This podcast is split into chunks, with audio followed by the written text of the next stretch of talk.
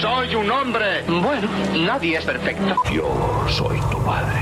Doctor Grant, mi querida doctora Sandler, bienvenidos a Jurassic Park. Un mago nunca llega tarde. Llega exactamente cuando se lo propone.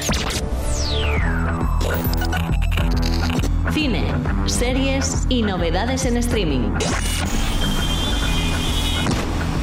Ya verás. Hola, muy buenas. ¿Qué tal? Saludos de José de la Fuente. Esto es Ya verás y la verdad es que si pasa una semana, siempre hay cosas que contar en el mundo del séptimo arte. En las plataformas, en el modelo de negocio, en lo que va saliendo, en las novedades, en aquello que sí, pero que igual no merece la pena, o todo lo contrario, alguna serie que no parecía que iba a tener mucho éxito y luego se convierte en un puntazo. En fin, por cierto, lo digo ahora para que no nos escuche nadie y para que lo sepáis, para que vayáis corriendo cuando acabe el programa. Se ha puesto el primer capítulo de From el primero de la segunda temporada. Bueno, y aparte de esto, lo que sí quiero es daros la bienvenida al capítulo número 5 de Ya Verás, que imaginaos, si en una semana hay contenido, en un mes es para tirarnos 8 horas tranquilamente haciendo este programa, pero no va a ser así. Alberto González, muy buenas. Ah, muy buenas, José, que no tenemos 8 horas. Ah, bueno, yo me creía que íbamos a estar aquí un ratito hablando no, no, de todo no. lo que traemos, porque el programa viene cargado, ¿eh? Yo creo que da para 8 horas. No, no, no estaremos 8 horas porque es insufrible. Eh, igual por capítulos, pero de momento, mientras lo hagamos con, con una periodicidad mensual, yo creo que va a ser, eh, bueno, cargadito mínimo, mínimo, mínimo, eh, hora y media, dos, tranquilamente. ¿Cómo estás? ¿Cómo ha ido desde el último momento que grabamos el anterior programa? Han ocurrido Pues muchas bien. cosas, ¿no? En el mundo de... Pues, un montón. Hemos tenido. del streaming. Exactamente, hemos tenido, aparte de las típicas novedades que veremos ahora, de todos los estrenos que se avecinan en las plataformas, de todo ese movimiento que hay alrededor de las grandes, eh, los grandes portales de streaming, como puede ser HBO y su cambio a Max, eh, este eh, pequeño o gran problema que tiene Netflix con las cuentas compartidas, que ya estamos viendo sus primeros puntos negros en países como España, con pérdida masiva de suscriptores. Tenemos fuerte eso, críticas- Bueno, bueno, bueno. y es que Queríamos que saberlo. es- Va a traer a ver, a ver, a ver qué mucha, tortazo mucha. le, le ha dado el público español a Netflix y el tortazo es grande. Luego, luego hablaremos, sí. La verdad es que yo creo que es uno de los programas de Ya Verás eh, más variados, porque creo que tocamos absolutamente todos los Sí, palos, sí. desde Star Wars a The Witcher a, bueno, el cotilleo más grande de Hollywood, de Woody Harrelson y Oh, Matthew sí, qué fuerte, qué fuerte. Que esto también, que esto también está trayendo bastante cola. Y bueno, sobre todo emocionado por estar aquí un programa más, eh, haciendo este repasito a toda la actualidad, todos los estrenos de cine y streaming, y sobre todo también, sabes que aquí me toca la patata, deseando que mi querida Berta nos hable de la Star Wars Celebration. Claro, esto no sería ni variado ni sería, ya verás, si no estuviera con nosotros Berta F. del Castillo. Berta, muy buenas. Hola, ¿qué tal? Uh, qué bien cuando está ahí agazapada, escuchando. Y cuando entras como un torrente, ¿sabes aquello de, vale, ya estamos en casa, ya hemos llegado? ¿Cómo estás? Encantada de unirme, José, Alberto, muy contenta una vez más de repasar todas las novedades, pero sobre todo de explorar lo que se viene en una galaxia muy muy lejana, que es lo que a mí más me encanta y me motiva y me vuelve loca como fan de Star Wars. Adelántanos nada, un segundín solo, lo que va a ocurrir en el debate, de qué nos vas a hablar así en detalle, porque has estado en un sitio muy especial y que no es la primera vez que nos lo cuentas aquí en este programa, que recuerdo que en el primer capítulo creo que hablaste de ello. Dinos, ¿qué ocupará parte de- del final de Ya Verás? Estoy muy feliz de poder transmitir mi experiencia en la Star Wars Celebration, ya Toma mi cuarta Celebration. Eh, como reportera dicharachera galáctica y ha venido cargadísima de muchas cosas nuevas para el futuro de Star Wars. Cinematográficamente hablando sobre todo ha sido pues el impacto con ese anuncio de tres nuevas películas no Em, pero sobre todo pues repasar lo que es cómo se vive una Star Wars Celebration qué es esta convención eh, de Star Wars y pues eh, los fans, eh, cómo la enfocan, cómo la vivimos nosotros, etcétera. Un poquito para el colorcillo, ¿no? De, de- de esta cita tan importante dentro del mundo de Star Wars. Ya estáis viendo que le pedimos un poquito y enseguida se lanza a hablar de todo arriba, ello. Claro, es que le encanta. No, no, no, no, no, cuatro veces. Imagínate, para ir cuatro veces es que te mola un montón y sobre todo Veterana. queremos saber el ambiente que se vive en esos sitios porque para toda aquella gente que no puede ir creo que es bastante interesante descubrirlo o, o bien vivirlo un poquito a través de tus palabras. Bueno, vamos a- al al contenido rápido, hablaremos enseguida de las novedades que ya están aquí y después pasaremos a actualidad y las secciones habituales que componen este programa que pertenece a Vandal y que se llama Ya verás. ¿Estáis preparados? ¿Sí? Pues ya veréis. Ya verás.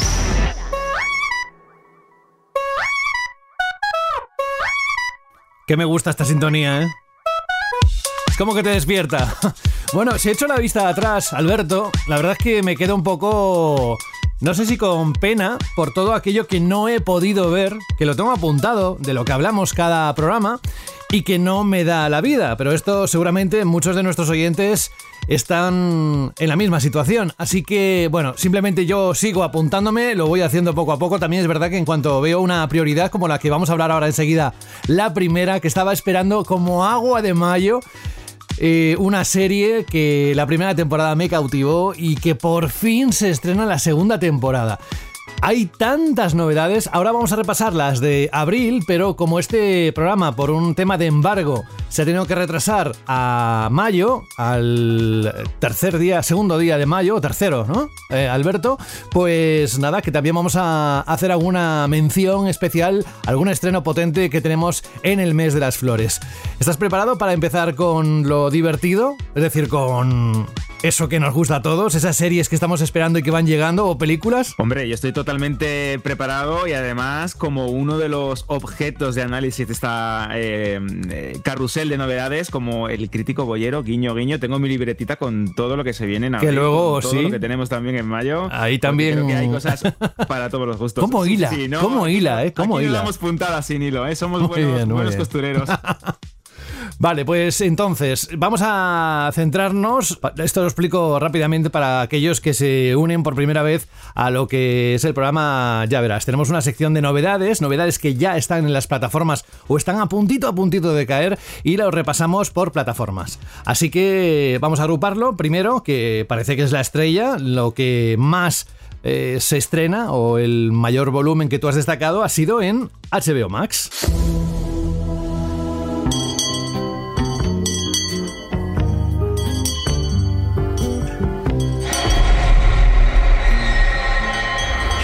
Aquí está. Esa campana, para todos aquellos que vimos la primera temporada, tiene que ser una pista.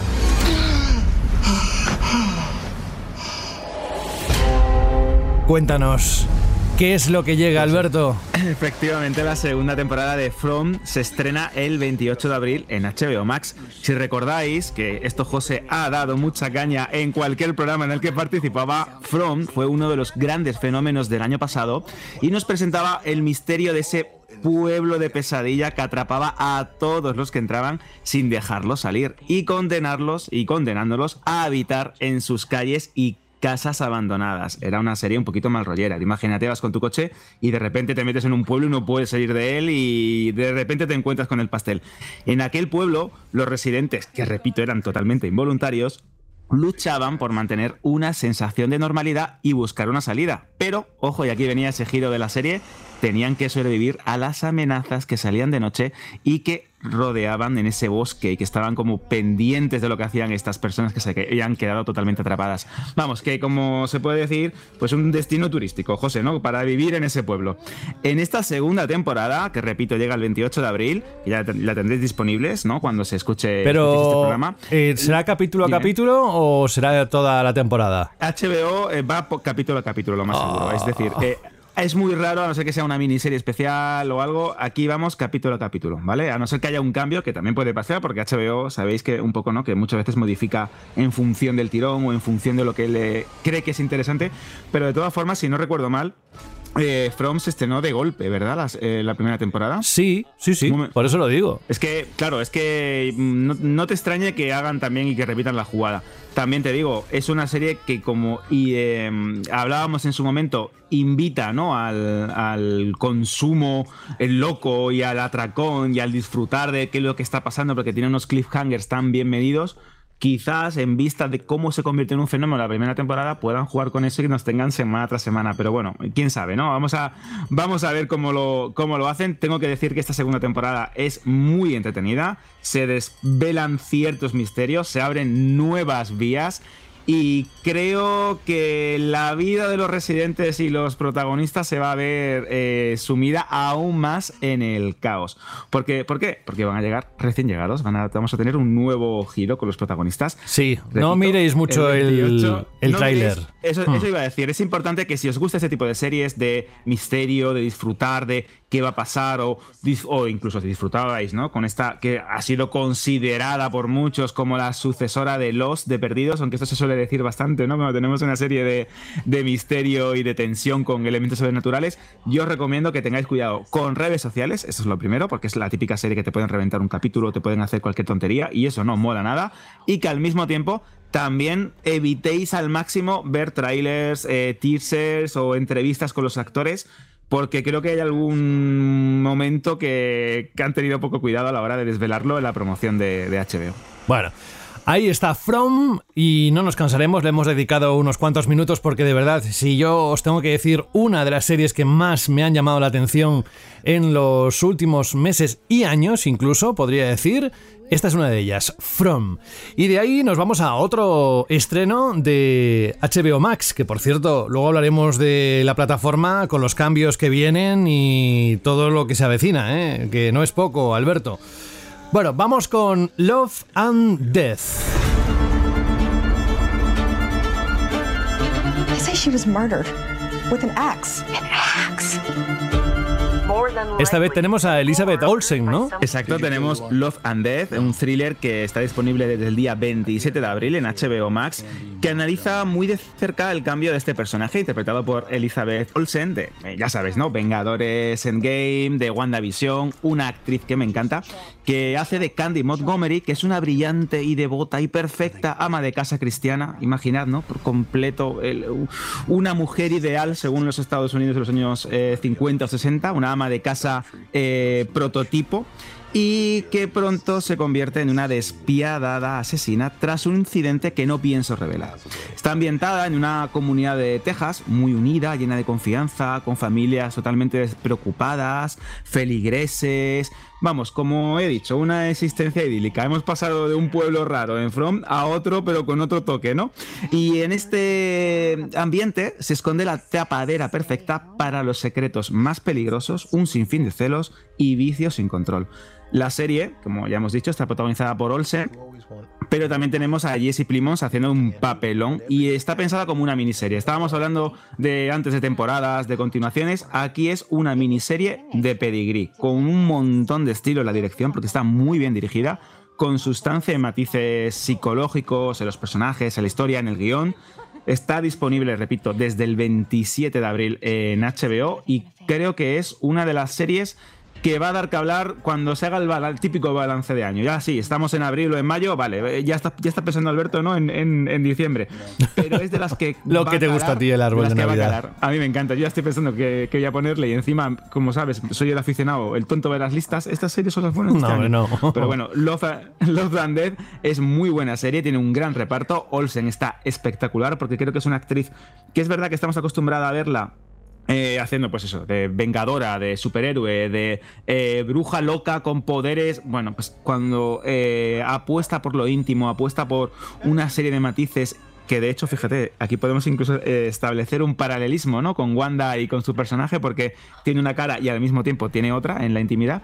Creo que está bastante bien. Os puede gustar si sois amantes de los thrillers, de las películas de asesinato, pues en este caso en formato miniserie, en HBO, el 27 de abril. Love and Death. Vale, nos apuntamos esto y también, como decías antes, cuando hilabas. Escuchad esto. Ha sido el crítico más temido, eh, eh, el, el, más odiado, el más querido, el más respetado. Creo que sigue siéndolo. Vamos a hablar con Carlos Boyero.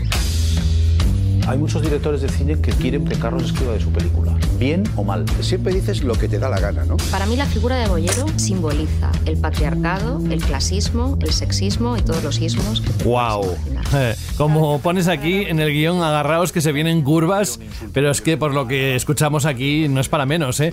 Además es una figura que no deja indiferente a nadie porque lleva muchos años Carlos Bollero, además en el grupo Prisa, en el país, ¿no? Eh, eh, y, ¿qué nos tienes que decir de él, que han hecho un documental. Exacto, hablamos del documental de TCM que se centra en esta figura del controvertido, polémico, crítico cinematográfico Carlos Bollero, que triunfó en el Festival Internacional de Cine de San Sebastián, eh, ha tenido también estreno en salas, se ha distribuido en cable y ahora está disponible en HBO Max desde el día 21 de abril.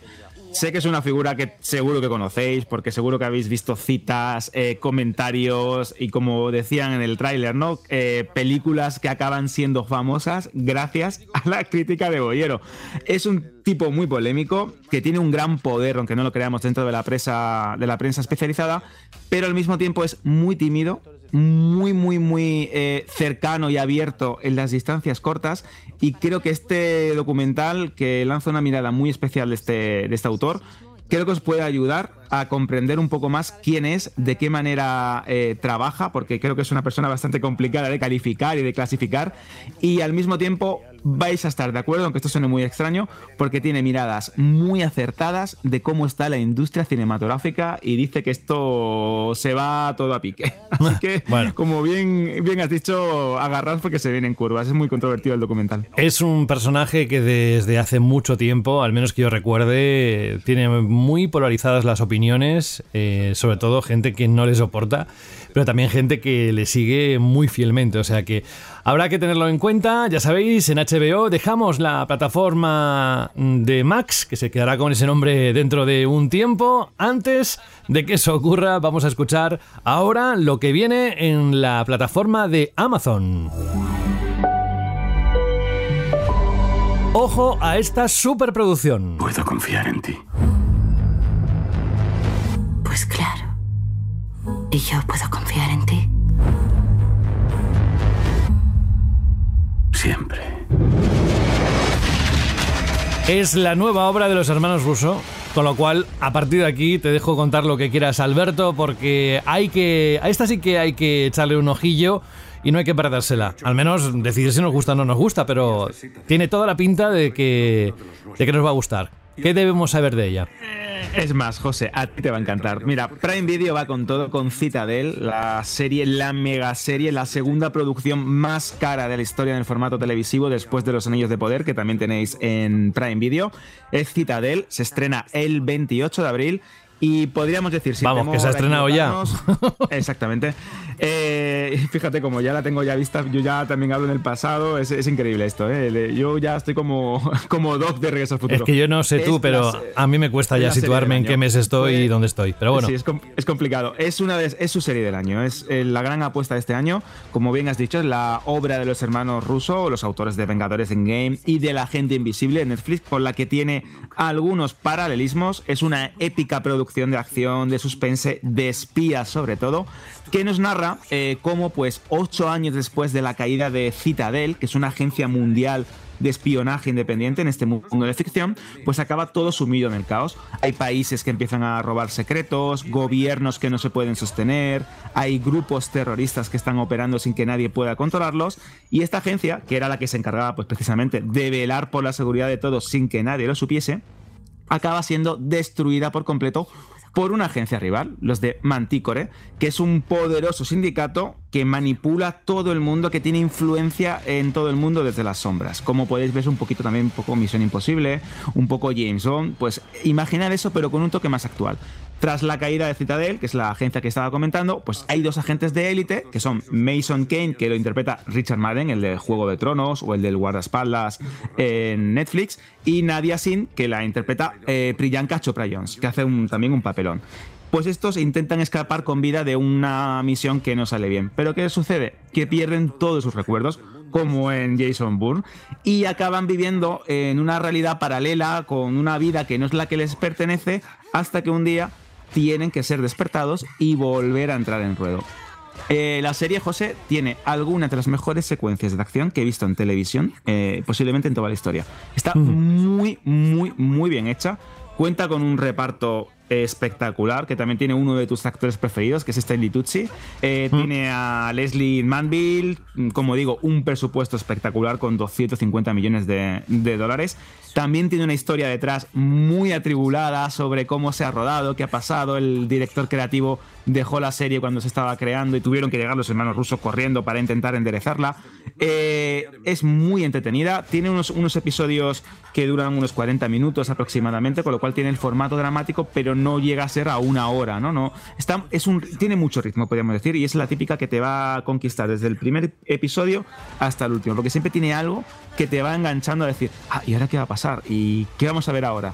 Bueno, como tú no puedes contar mucho más porque sé que hay embargos y movidas. Exactamente. Vamos a. Tenéis la crítica en Vandal Random cuando se publique el, el programa, la tendréis al completo. Y ya os digo, que vamos a hablar mucho de ella porque es la típica serie que mm, puede arrasar en audiencias, la gente se puede volver loca porque lo tiene todo, es un gran blockbuster, podríamos decir así, en el formato televisivo. Un gran estreno para Prime Video desde el 28 de abril, disponible en la plataforma de Amazon.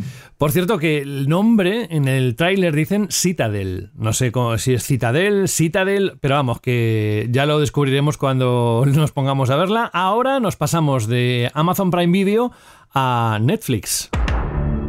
Y hay una bronca. What is your problem? What?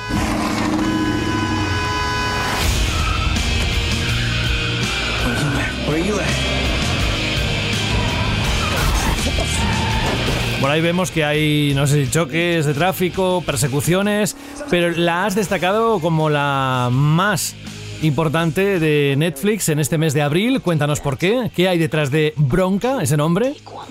Es que Bronca estoy seguro que nuestros oyentes la han escuchado o saben un poquito de qué van porque le, le han, han, podido ver que están siempre entre las más vistas de Netflix de este, este mes. Y es que en apenas una semana desde su estreno, esta serie se ha convertido en uno de los fenómenos de Netflix, de la plataforma de Tessa Brandos, junto a La Gente Nocturno, que también podríamos hablar de ella, que creo que también te puede gustar a ti, eh, José, porque también es de, de, acción, de agentes del FBI, conspiraciones. Bronca, eh, que tiene unos 10 episodios que tenéis disponibles al completo, como en ese formato Netflix, está protagonizada por Steve Young, el de Perdidos o el de Minari, Ali Wong, de Aves de Presa, etc.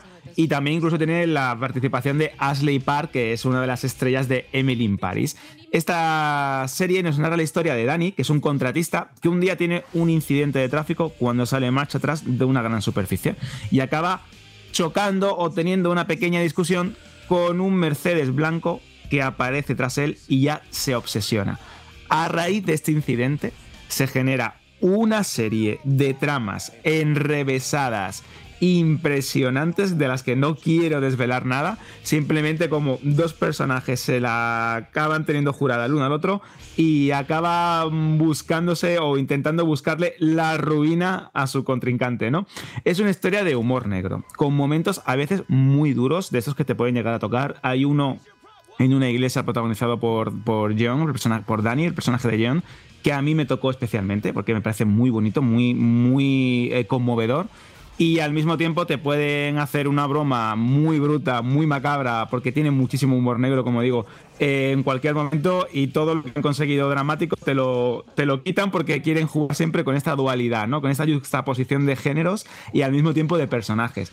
Creo que es una serie muy divertida, muy especial y que puede ser también uno de esos estrenos ideales para disfrutar, pues eso, un domingo, venderte un maratón, porque creo que para una tarde de domingo es genial también esta serie, muy divertida, bronca, que está disponible en Netflix. Pero no se vayan todavía porque aún hay más. Si digo Star Wars Vision...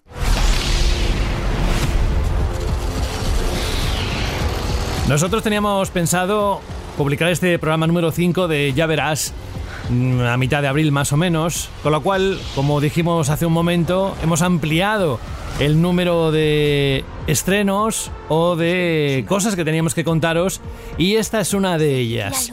Star Wars Vision. Bueno, a ver, a mí me da miedo, ¿eh? ¿eh? Alberto, porque todo lo que tenga el nombre de Star Wars o puede ser muy bueno o te puede dejar hundido en la miseria, ¿eh? ¿Esto qué crees que va a pasar? Bueno, muy bien dicho, porque ahora esto va a ser el gran tema de debate, ¿no? De la, Star Wars Celebration que tendremos ahora dentro de un ratito con, con, Berta. Y es que Star Wars Visions, que se lanzó hace un, hace par de años, eh, era esa antología de cortos de animación, en, este, en aquel caso, eh, todos de origen japonés, que intentaba darle como un toque diferente a lo que era el mundo de la saga galáctica de George Lucas. Bueno, pues tenemos la segunda temporada de Star Wars Vision, que está compuesta otra vez por una serie de historias creadas por los mejores y grandes estudios de animación, como el Giri, el estudio español, Cartoon Saloon, Punk Robot, Artman, Studio Mir, 88 eh, Pictures. Bueno, hay un montón, hay un montón de, estudios, hay nueve estudios y todos ellos en colaboración con Lucasfilm y en el caso de uno muy concreto con Triggerfish, que también seguro que los amantes del anime conocerán. Vamos, que las credenciales de los equipos involucrados en estas historias es impresionante. ¿Qué es lo que, qué es lo que ocurre aquí? Que al mismo tiempo, eh, como siempre hemos dicho, que Star Wars es una saga que da mucho pie ¿no? a que cada uno cuente su historia, que cada uno eh, aporte su granito de arena este mundo de space opera con toques de western, con toques de películas de samurai.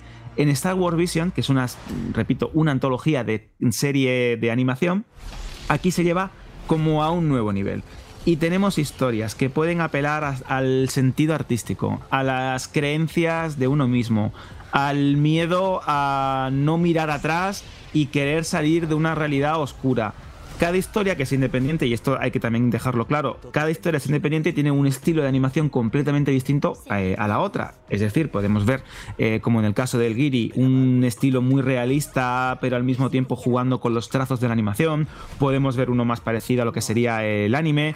Hay un, batiburrillo de, estilos. Podemos incluso, Artman, sin ir más lejos, el equipo responsable de Wallace y Gromit, y Cartoon Saloon, el de eh, Wolf Wilkers en, en Apple TV Plus.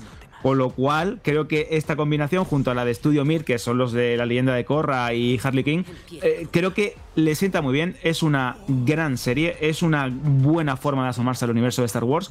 Y repito, tenéis eh, la crítica al completo en Vandal Random cuando se publique el, programa, que creo que merece mucho la pena. Disfrutadla porque si os gusta Star Wars y os gusta la animación, la animación, creo que Star Wars Vision es el equilibrio perfecto y nunca mejor dicho. Tendremos también a Berta, que nos hablará de ello en algún momento del programa, así que estad atentos.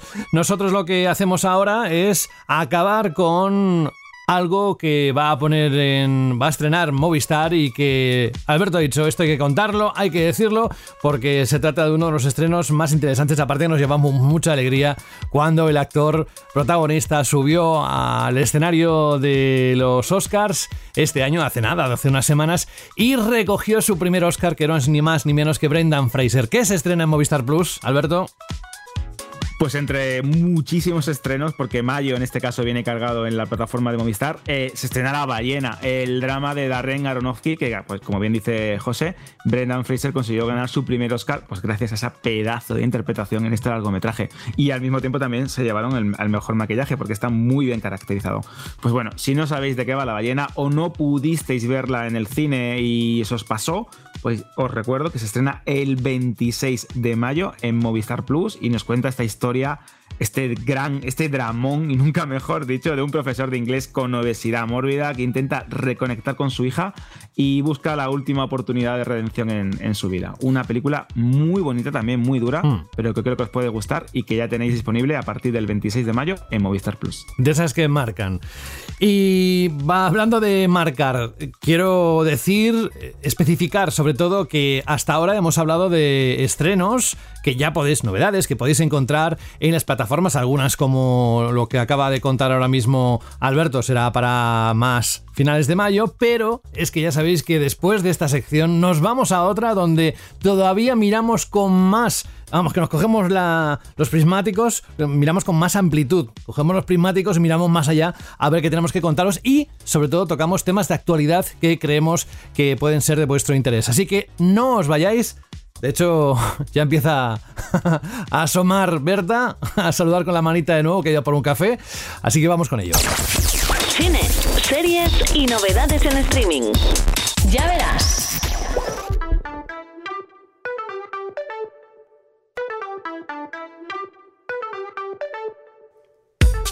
Me da un ritmo tremendo, ¿eh? Esta sintonía. Pues si la sintonía ya da ritmo, ni os cuento lo que va a haber en los próximos minutos. Y además os tengo que decir una cosa, y es que Alberto, en este caso, a veces depende de la escaleta de cada programa, de lo que vamos a hablar, pues hay algunas secciones que se hinchan, hinchan, hinchan porque tienen mucho contenido y ocupan una parte muy importante. Generalmente suele ser el debate para nosotros, porque eh, además nos encanta plantear temas de rabiosa actualidad o que sean clásicos pero que abordados desde nuestro punto de vista. Pero en este caso, os voy a decir que hoy, en este episodio número 5 de Ya Verás, donde está la cosa grande, donde va a haber mucho contenido y además eh, espero que subáis el volumen lo suficiente para disfrutar, y lo digo con mayúsculas, decir las cosas con mayúsculas es una cosa que se ha inventado en radio.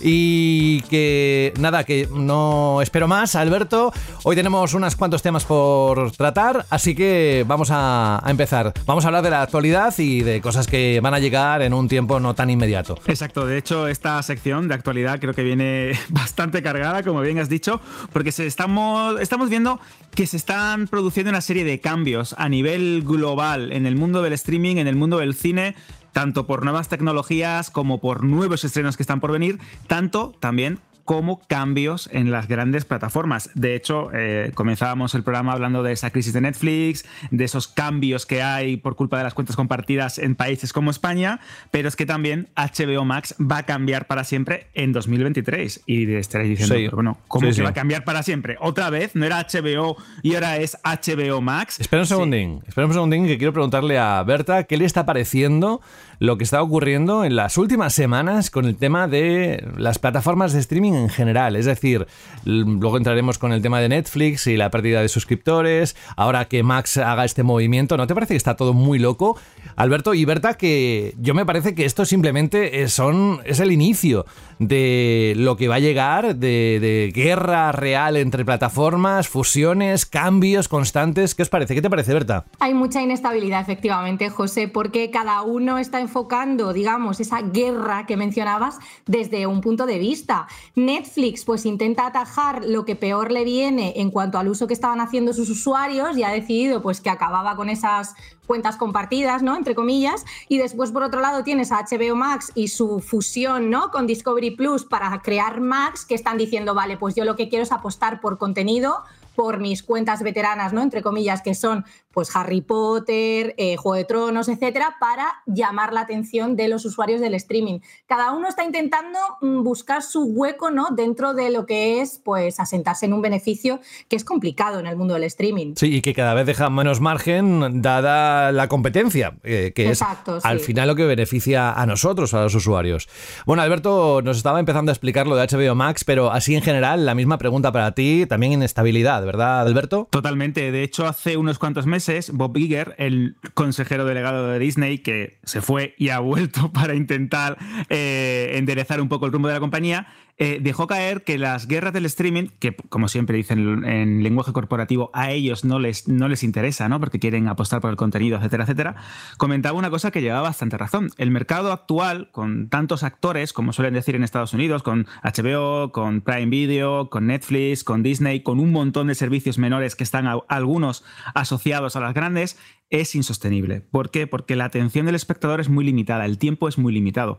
Pese a que es interesante tener a un cliente que esté suscrito a varios servicios, el cliente se da cuenta al poco tiempo que no los está aprovechando, que no les está sacando partido y al final eh, decide prescindir de uno u otro.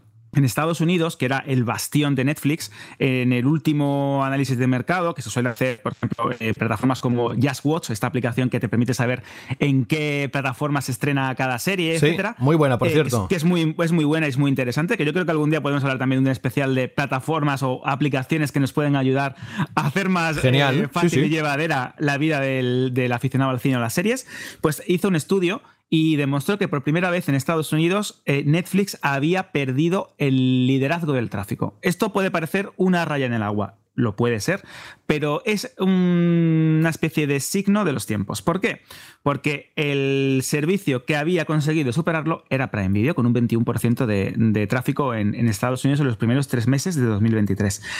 Esto quiere decir que una posición cómoda como la que tenía y aún tiene Netflix, porque sigue teniendo el mayor número de suscriptores, el mayor número de contenidos, eh, eh, la mayor penetración de mercado, ya está empezando a cambiar. Y hay como un cierto cambio, porque es que también Disney Plus la está siguiendo muy de cerca y HBO a mucha distancia, o Apple TV Plus también a mucha distancia, también están ahí.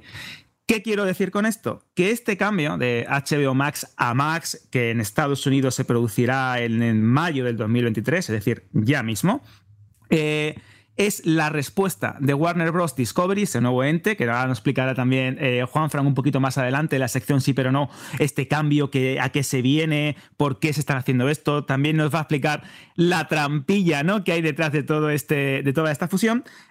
Como bien explicaba Berta, la intención que tienen es la de, aparte de aglutinar servicios y marcas, intentar ofrecer algo distinto. Y es curioso que digan esto porque el propio consejero delegado de Warner Bros. Discovery, David Zaslav, dejó muy claro que lo que querían eran marcas y licencias muy asentadas, muy, muy, muy marcadas en el imaginario colectivo, como pueden ser DC, obviamente, Harry Potter, también es bastante lógico, El Señor de los Anillos, como ya hablábamos en el anterior eh, programa de Ya Verás, que también quieren potenciar esta saga que hayan dejado un poquito más atrás por temas de derechos, y una serie de eh, realities, docuseries y documentales que vienen heredadas de Discovery Plus o de Discovery, que creo que también aquí está el futuro del streaming, porque, y también enlazándolo con esto, hemos visto como plataformas como Prime Video compran los derechos de Operación Triunfo, eh, cómo vuelve también eh, Humor Amarillo, cómo Netflix está preparando su reality basado en el juego del calamar, y es que aquí también hay dinero, José,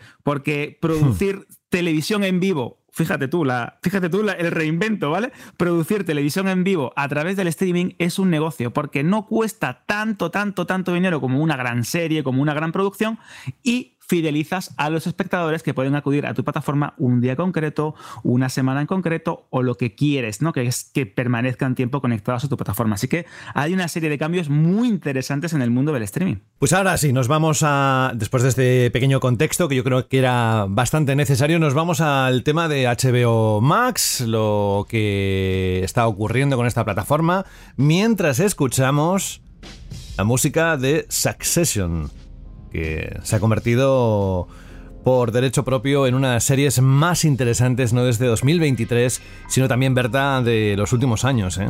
Sí, eh, desde luego es uno de los puntos fuertes de HBO Max, siempre su contenido, y por eso me parece interesante que hayan decidido que efectivamente eh, van a apostar por calidad dentro de sus marcas y por fusionar ¿no? y, atraer todo esto de pues, programas de entretenimiento, reality, como decía Alberto, un poco por ahí. Más que eh, buscar atraer a los usuarios, no perderlos, entre comillas, como está haciendo Netflix eh, por la estrategia de negocio un poco más, ¿no? Ellos apuestan por contenido y esto está muy bien porque siempre ha sido el atractivo más importante dentro de HBO. Bueno, de hecho hablamos de contenidos, pero es que cuando eh, se produjo el, anuncio de esta nueva plataforma y toda la retaíla de lo que está por venir, yo creo que sería interesante saber qué nos va a traer Max, qué está anunciado, qué no está anunciado, porque también hay muchos rumores contradictorios.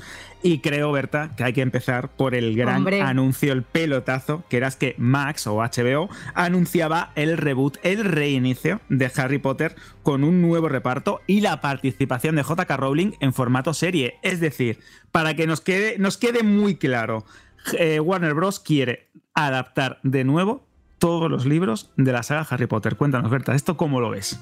A mí me parece que lógicamente no podían dejar a un lado uno de sus, ¿no? de sus atractivos mayores, que es Harry Potter, y la idea puede resultar atractiva porque el planteamiento es, pues eh, queremos adaptar un libro por temporada, con lo cual tienen un margen muy amplio para explorar en profundidad el universo creado por JK Rowling Em, también por otro lado es, bueno, ya tenemos estas películas, son muy queridas, el fandom lo ha recibido con un poco de mezcla, ¿no? De, de impresiones. es verdad. Precisamente por este motivo, claro. Es que, de hecho, es muy curioso porque el fandom de Harry Potter, como casi cualquier fandom, se suele dividir ante cualquier noticia, ¿no? Es decir, hay alguien que lo apoya mucho, alguien que no sé qué, y luego siempre están los tibios, que no saben si sí o si no, pero que al final acabarán viéndolo o comprándolo o disfrutándolo. Pero es curioso porque durante muchísimo tiempo se dijo que eh, Max o HBO Warner quería hacer una serie derivada del mundo mágico. Pero Ahí claro, está, Alberto. Mm. Es que además me llama la atención porque muchos fans no han recibido con los brazos abiertos del todo esta noticia porque llevan años insistiendo en que quieren ver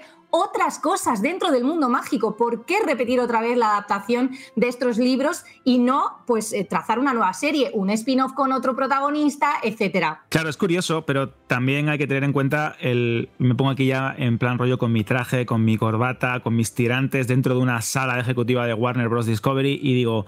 eh, Van a la los- apuesta segura. Claro, los últimos eh, experimentos que hemos hecho con la saga del mundo mágico fuera de Harry Potter ha sido la saga cinematográfica de Animales Fantásticos. La primera no funcionó mal, la segunda un poquito peor, pero es que esta última nos ha costado Sí, ha dinero, sido un no ha funcionado. trágico.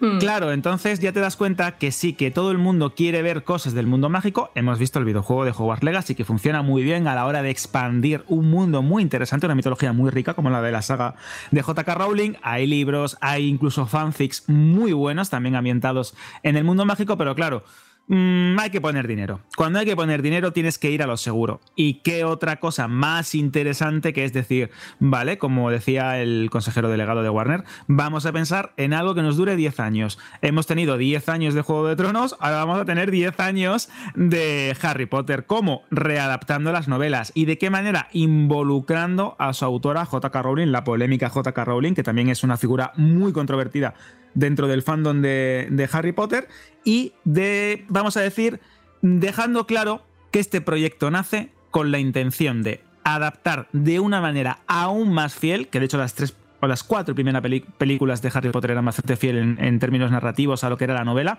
pero adaptando de una manera aún más fiel a las eh, historias originales de, de Rowling.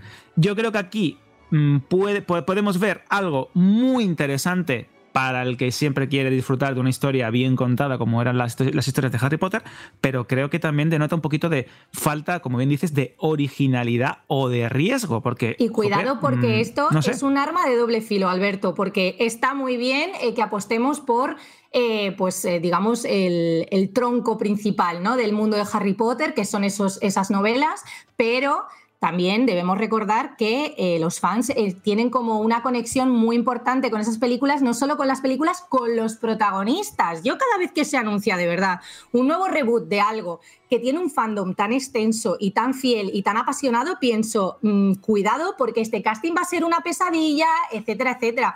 Un ejemplo que me parece buenísimo a este respecto es Crepúsculo. De Crepúsculo también se ha anunciado un reboot y yo pienso, sí, habrá muchos fans que digan, venga, le damos una oportunidad, pero es que, mm, punto uno, no han pasado tantos años, o sea, estamos en una ola nostálgica que me parece un poquito mm, Forzada, estirada, ¿verdad? Sí, Estirada, estiradita, exacto. por decirlo de manera sutil, y después eh, con un fandom que tiene en su cabeza quién es Harry Potter y ese es Daniel Radcliffe y quién es Edward Cullen y ese es Robert Pattinson. Entonces, qué complicado esto, ¿no? Es muy difícil. Y hablando de proyectos relacionados o proyectos ambientados en una licencia potente, HBO Max o Max, esto va a ser ya como un trabalenguas, ¿no? Es, es súper complicado. Mira, Yo, os voy a decir una pienso, cosa, lo mismo que me, me ocurre cuando os llamo a vosotros, Alberto y Berta. O sea, que no es que sea un trabalenguas, pero me, hace raro. Eso es lo que sí, pasa. sí, sí, Mm. Es complicado. Pues hablando de mundos derivados o de, pe- pe- mejor dicho, series derivadas de un mundo interesante o una licencia interesante, tenemos la serie Welcome to Derry, que vais a decir, ¿esto qué es?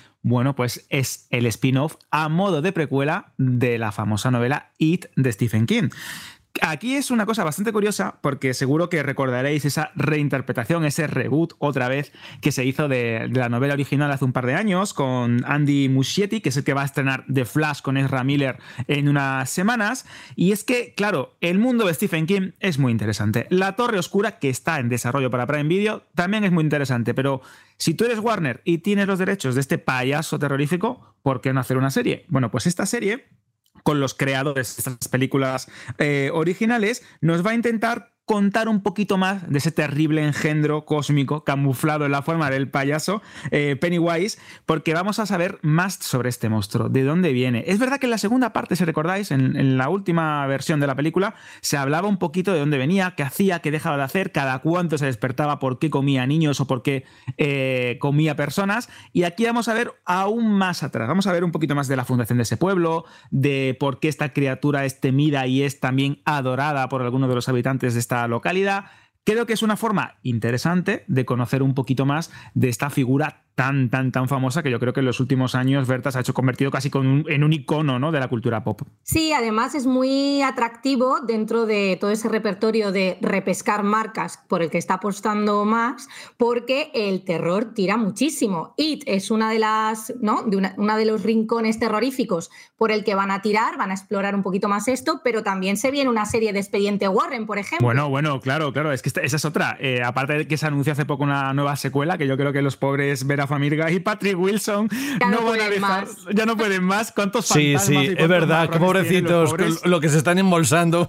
pobrecitos, tienen trabajo en un momento complicado. Em. eso también, eso también. No, pero ya en serio, eh, esto es otra muestra más. Tengo una saga importante en el mundo, en el género del terror, que hemos visto que tiene como una especie de revival, ¿no? En cines, con eh, películas como Smile, que comentábamos hace unos programas, con películas como la saga Scream en el género slasher que vuelve otra vez a eh, despertar el gusanillo por lo grotesco, por el gore, y Expediente Warren o The Conjuring, que es una de las sagas más asentadas en los últimos años y que más tirón tiene, más allá de Insidious, etcétera, o incluso la reciente Evil Dead Rise, ¿no? Esta nueva precuela, reimaginación, secuela, o como lo queramos llamar de la saga de San Raimi, es que los Warren son muy carismáticos y una vez más Warner quiere aprovechar esto. Los Warren son memes, los Warren eh, se comentan en internet, son una pareja basada en una pareja real, porque los Warren también tienen un verdadero historial en el mundo, en la saga realidad de, casos paranormales y creo que puede ser muy interesante que, los aprovechen.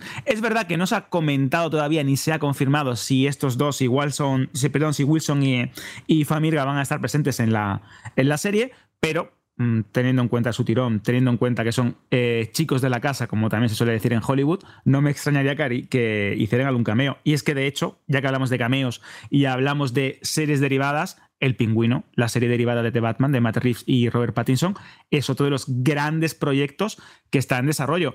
Es verdad que esto se anunció para HBO eh, Max, todavía no se sabe cuándo se va a estrenar, no me extrañaría que llegase a finales de año, eh, por lo menos en España o en Estados Unidos, pero es que tenemos a Colin Farrell haciendo del mafioso, que era un roba escenas en la película del hombre murciélago de DC que vimos el año pasado. Además es el inicio de meter el dedo gordo del pie, como yo digo, en un nuevo universo, que es lo que están pretendiendo hacer con el Batverso ¿no? de Matt Reeves, ampliar un poquito pues esa pasión que ha despertado de Batman y plantear pues nuevas vías como es el caso de esta serie. Bueno, y ya, para finalizar la ronda de spin-off, os habéis dado cuenta, ¿no? Que, originales son en, Warner. Tenemos un spin-off de The Big Bang Theory. Y no, no estamos hablando ni del joven Sheldon, ni nada relacionado con eso. No, es una nueva serie basada en una de las sitcom más populares y más exitosas de la historia de la televisión.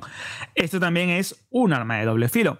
¿Por qué? Porque la serie dejó un grato recuerdo en muchísimos espectadores. Yo tengo que decir que me apeé hacia el final de la serie porque estaba ya un poco cansado de la repetición de la fórmula, pero es cierto que en cuanto a audiencias, en cuanto a carisma de sus protagonistas, caló muy bien porque mezclaba una sitcom tradicional en el formato Friends con el toque de Chuck Lorre y al mismo tiempo con un toque freaky muy mainstream, que eso siempre funciona muy bien en, cualquier ámbito. Este spin-off, vamos a ver cómo funciona. Es curioso porque estamos hablando de secuelas, de spin-off, eh, tenemos también la nueva versión de True Detective con Judy Foster que se estrena dentro de poco. ¿No había fecha ya? Mira que te lo eh, pregunté hace ya unos programas, pero me suena que había un más o menos para finales de año, ¿no? ¿Puede ser? Eh, creo que sí, te lo confirmo ahora mismo, que ahora mismo me pillas eh, que estaba en otra, en otra cosa, estaba ya pensando en, 2024, pero si me das un segundo te lo confirmo. Que mientras nos hable Berta de, de, qué, de qué opina de esta explotación o sobreexplotación de grandes marcas. Yo creo que, por un lado, mm, puedo comprender ¿no? esa apuesta de Max por tirar de las cosas más conocidas e intentar alargar en el tiempo el éxito de pues, series, películas que han gustado mucho. Pero a la vez me pregunto si esto no es más complicado que intentar anotarse un tanto con algo nuevo. Creo que estamos llegando al punto de una saturación absolutamente inviable de nostalgia y de continuar con tramas ya conocidas, eh, está a punto de explotar todo esto y Max está afianzando su futuro en torno únicamente a cosas que ya conocemos. No sé hasta qué punto esto, pues el público se va a cansar y va a decir, vale, todo esto me encanta, pero es que necesito novedades, porque es que todo esto que hemos mencionado son marcas conocidas, pero tienen en camino también un anime de Ricky Morty, tienen un proyecto con Gremlins, son todo cuestiones en torno a personajes que ya conocemos, que ya queremos. Mm, no, no, sé hasta qué punto mm, estábamos ya en plan, por favor, cosas nuevas, eh, quiero apasionarme en otra dirección, ¿sabes? En plan de, hmm. venga, quiero ser fan de una novedad, gracias. Pero Berta, es como en el cine, van a IPs seguras pero además a un determinado tipo de público. Puede ser. O sea, estamos llegando al punto que no puede ser. O sea, vamos a ver, ya no dejamos descansar la marca, entre comillas. Es que, ¿cuántos años hace de Harry Potter la última? Por favor, ¿cuántos años hace de Crepúsculo la última? O sea, creo que se nos está yendo completamente de las manos esta cuestión. Es que si no, cuando lanzan una nueva cosa y no funciona, se comen tranquilamente las que han cancelado, las que ven que iba a ser un éxito y no lo ha sido. Y eso en, quieren ir a seguro esto es así, pero tenemos ejemplos muy buenos de novedades. A ver, son a lo mejor cosas repescadas, pero relanzadas. Yo que sé, también puedes optar por este lavado de cara, remontarte a cosas más antiguas y darle un lavado de cara para ajustarlo a un nuevo público. Ejemplo, miércoles. Miércoles es una IP conocida, vale, pero le habíamos dejado descansar un poco más, por ejemplo, ¿no? Esto es un término mm, intermedio. Si no queremos apostar por algo nuevísimo, pero ha habido cosas nuevas que han triunfado y se nos ha olvidado. Los Bridgerton, por ejemplo, esto, mm, primera adaptación de las novelas eh, románticas en las que se basa, em, y ha, sido un pelotazo y ha tenido muchísimo público y de repente está creando su universo, ¿no? Entonces, este miedo es comprensible, sobre todo cuando estás reconduciendo tu marca hacia algo nuevo, como es el caso de HBO Max y esa fusión con Discovery Plus para crear Max, pero no puede ser que estés anunciando pues una nueva plataforma y todo sea lo que ya me sé por lo menos una propuesta nueva que nos emocione, a mí me habría parecido interesante. Bueno, pues propuestas nuevas. Ahora vamos a hablar de Juego de Tronos. Por cierto, José sigue sin fecha. Pone 2023. Ah, sí, pues lo he soñado. Tengo tantas ganas. Claro, yo también, porque aparte que Judy Foster me encanta, a mí Nick Pizzolato, el creador de True Detective, es uno de mis escritores preferidos. Os recomiendo que leáis la novela Galveston, que es cortita, y aparte es que esta serie para mí me toca, me toca la patata. Y antes de hablar de Woody Harrelson y de, Matthew McConaughey, que salían en True Detective la primera temporada, eh, hablabas de cosas nuevas, ¿no, Berta? Pues mira, tenemos, mm, toma, toma dos tazas, eh, más spin-off de Juego de Tronos. Eh, esto nuevísimo, ¿eh? Estoy sorprendida. esto, esto, es muy bueno porque de hecho, seguro que recordaréis que cuando se estrenó Juego de Tronos, el final de Juego de Tronos, HBO ya estaba pensando en series sucesoras. Tenemos ya una, La Casa del Dragón, que ha sido un gran éxito. Su segunda temporada ya se está rodando para estrenarse en principio en 2024, pero es que ya piensan en el siguiente paso. Durante muchos años, eh, y esto también nos comentó nuestro, nuestro amigo Javi Marcos ¿no? en uno de los programas de Ya de la temporada pasada, eh, estuvo desarrollando spin-off, eh, series que podían ser interesantes, que explorasen una vez más ese universo de fantasía como es el de Poniente y el de Canción de Hielo y Fuego. ¿Y qué es lo que se le ocurrió? Pues aparte de La Casa del Dragón, una precuela sobre la primera inversión de los caminantes blancos que no salió con Naomi Watts, que eso fue uno de los grandes fracasos y de hecho se dice que le costó un pastón a HBO desarrollar ese piloto, una serie de animación que parece ser que no ha tenido mucho éxito, una serie basada en tal, tal, tal. ¿Qué es lo que tenemos ya oficial confirmado? Pues tenemos una serie que, es que está basada en El Caballero de los Siete Reinos, que es una, una aventura caballeresca que creo que puede funcionar muy bien en la, en la serie en formato serie porque nos va a narrar las aventuras de Dunk y Egg, que yo creo que teniendo en cuenta cómo son las novelas, algunos de los cómics que también tengo, La Espada Leal, creo que puede funcionar muy bien porque es la típica historia de un caballero errante, en este caso Duncan el Alto, eh, Egg, que es, no voy a decir nada, pero tiene relación con una de las dinastías más importantes del mundo de Poniente, aventuras, eh, puede molar.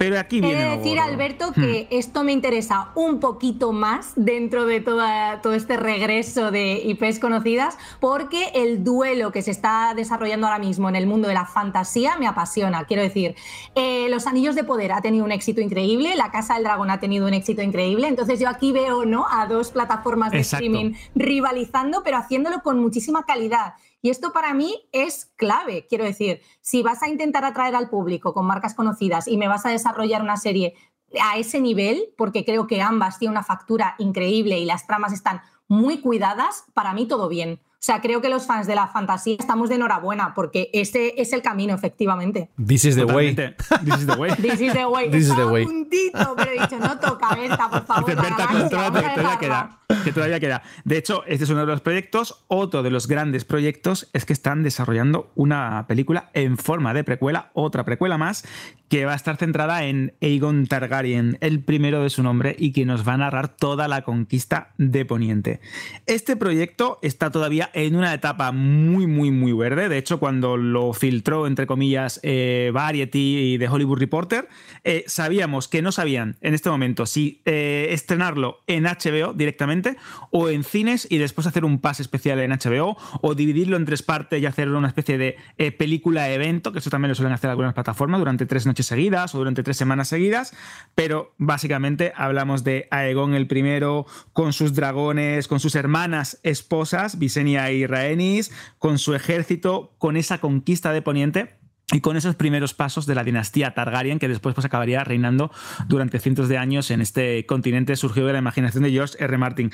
Creo que es mm, muy, muy, muy curioso eh, cómo han pasado de decir vamos a hacer 800.000 proyectos a vamos a centrarnos en un par de ellos y la serie.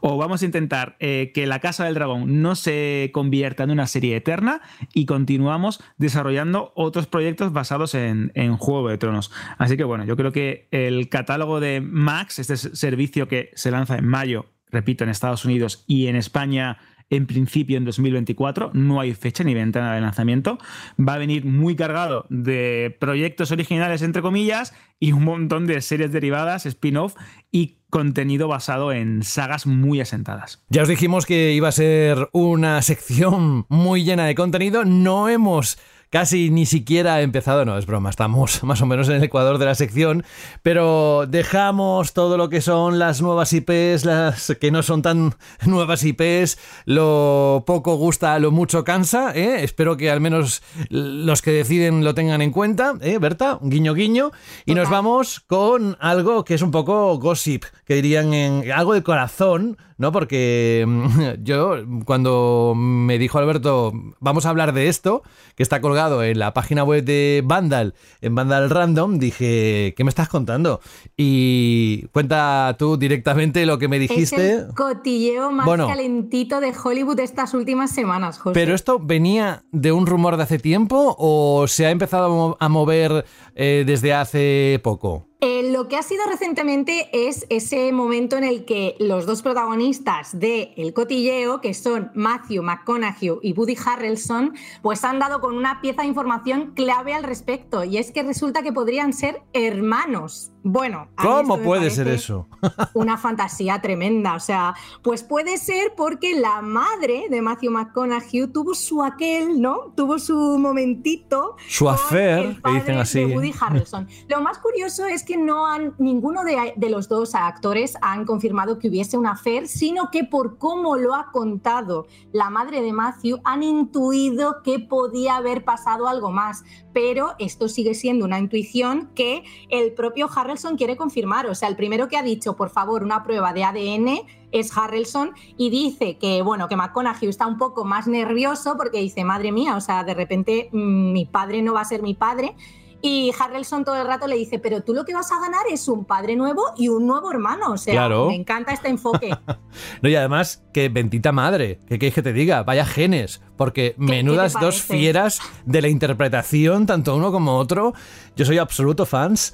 eh, fans en, en plural. Estamos escuchando de fondo la música de Interstellar, que es una, para mí una de las mejores películas de Matthew McConaughey. Y Alberto, ¿qué te parece este gossip, este, este chisme? Es que es increíble porque siempre eh, se pone ¿no? a los dos, a, a Woody Harrelson y a Matthew McConaughey, como ejemplo de amistad, de cómo han colaborado en diferentes películas, en la citada True Detective, en formato serie, y de esa química, de esa complicidad que tienen ambos. Y hay un meme muy famoso, ¿no? En el que se veían ellos de jóvenes en la playa y luego se hicieron la misma foto años después, y te das cuenta que hay algo, hay algo intangible.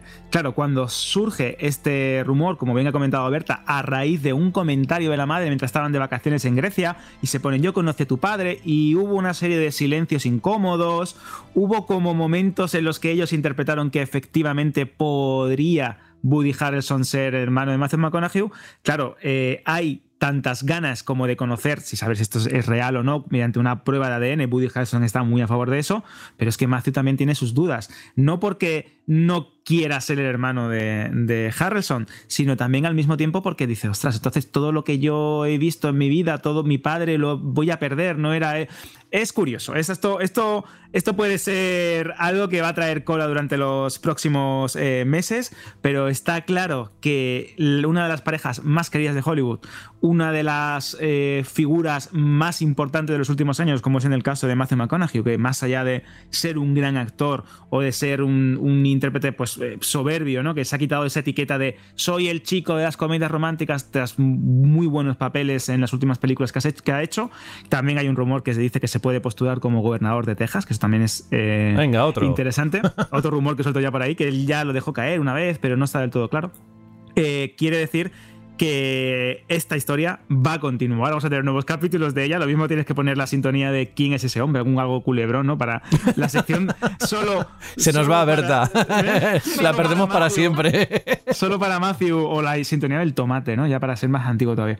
Eh, creo que va a ser divertido. Esto va a traer cola. De hecho, cada vez que van a promocionar cualquier cosa, estaban promocionando una serie de HBO que también tiene relación con el tema de los hermanos, con White House eh, Plumbers. Eh, le preguntan sobre esto. Cada vez que tienen una premier le preguntan sobre esto. Son muy amigables, son muy abiertos con este tema, no lo intentan llevar de forma interna.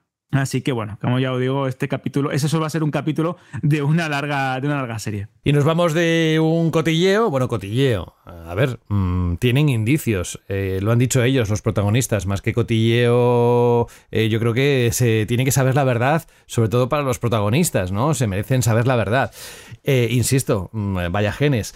Que vamos a pasar a otro tema que ya es más dentro de la industria, ya no es tanto el arte de cómo crear una serie, una IP, una nueva IP, como decía Berta hace un momento, el, el innovar, sino el negocio, el business.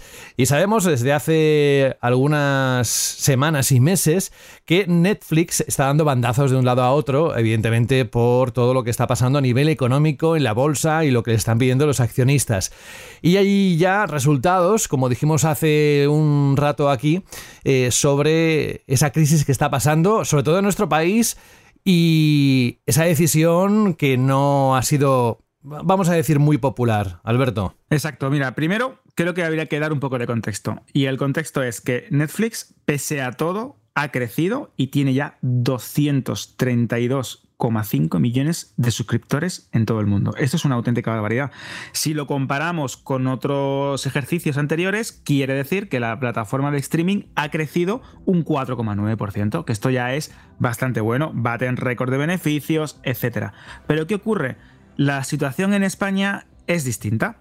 ¿Por qué? Seguro que recordaréis, o os ha afectado directamente el fin de las cuentas compartidas, esta medida que empezó Netflix a implementar a finales de febrero, que buscaba terminar esos problemas, entre muchas comillas, que ellos mismos habían alimentado durante hace años con este tema de compartir contraseña es amar o es algo bonito, es querer a la otra persona, para buscar la manera de rentabilizar y monetizar al máximo los abonados fantasma, como también se suele comentar esto, ¿no? O como se suele denominar. ¿Qué es lo que ha ocurrido? Después de implementar esta medida, se cree que se había perdido un millón de usuarios. Y repito, usuarios, ¿vale? Era una cifra bastante grande porque después, si entrábamos en detalle con el estudio de esta compañía que era Kantar, que es de análisis de mercado y de estadísticas, decía que realmente en España de ese millón de usuarios que ya se había quitado de la plataforma, habría como unos 200.000 suscriptores aproximadamente. Es decir, 200.000 personas que pagan y el restante, el montante restante, ese más de millón y medio, serían eh, cuentas eh, subsidiarias ¿no? de esa cuenta principal. Pero es que vamos más allá, porque hace poco se publicó un estudio de Barlovento Comunicación que iba ya directamente al grano. Dice, según nuestros datos, hay 2,5 millones de suscriptores menos en España. Esto es una cifra bastante preocupante de confirmarse. Hay que hablar y hay que dejar también claro que Netflix y las grandes compañías nunca suelen ser demasiado transparentes con el número de usuarios totales, con el número de usuarios que se dan de baja y ya sabéis cómo funcionan ¿no? las grandes corporaciones de entretenimiento y también de los videojuegos que maquillan un poco las cifras para tener contentos a sus accionistas y a sus clientes. ¿no? En el caso de que se confirme estos 2,5 millones de suscriptores menos en España desde la implementación de la prohibición de medidas, eh, yo creo que es un golpe bastante grande.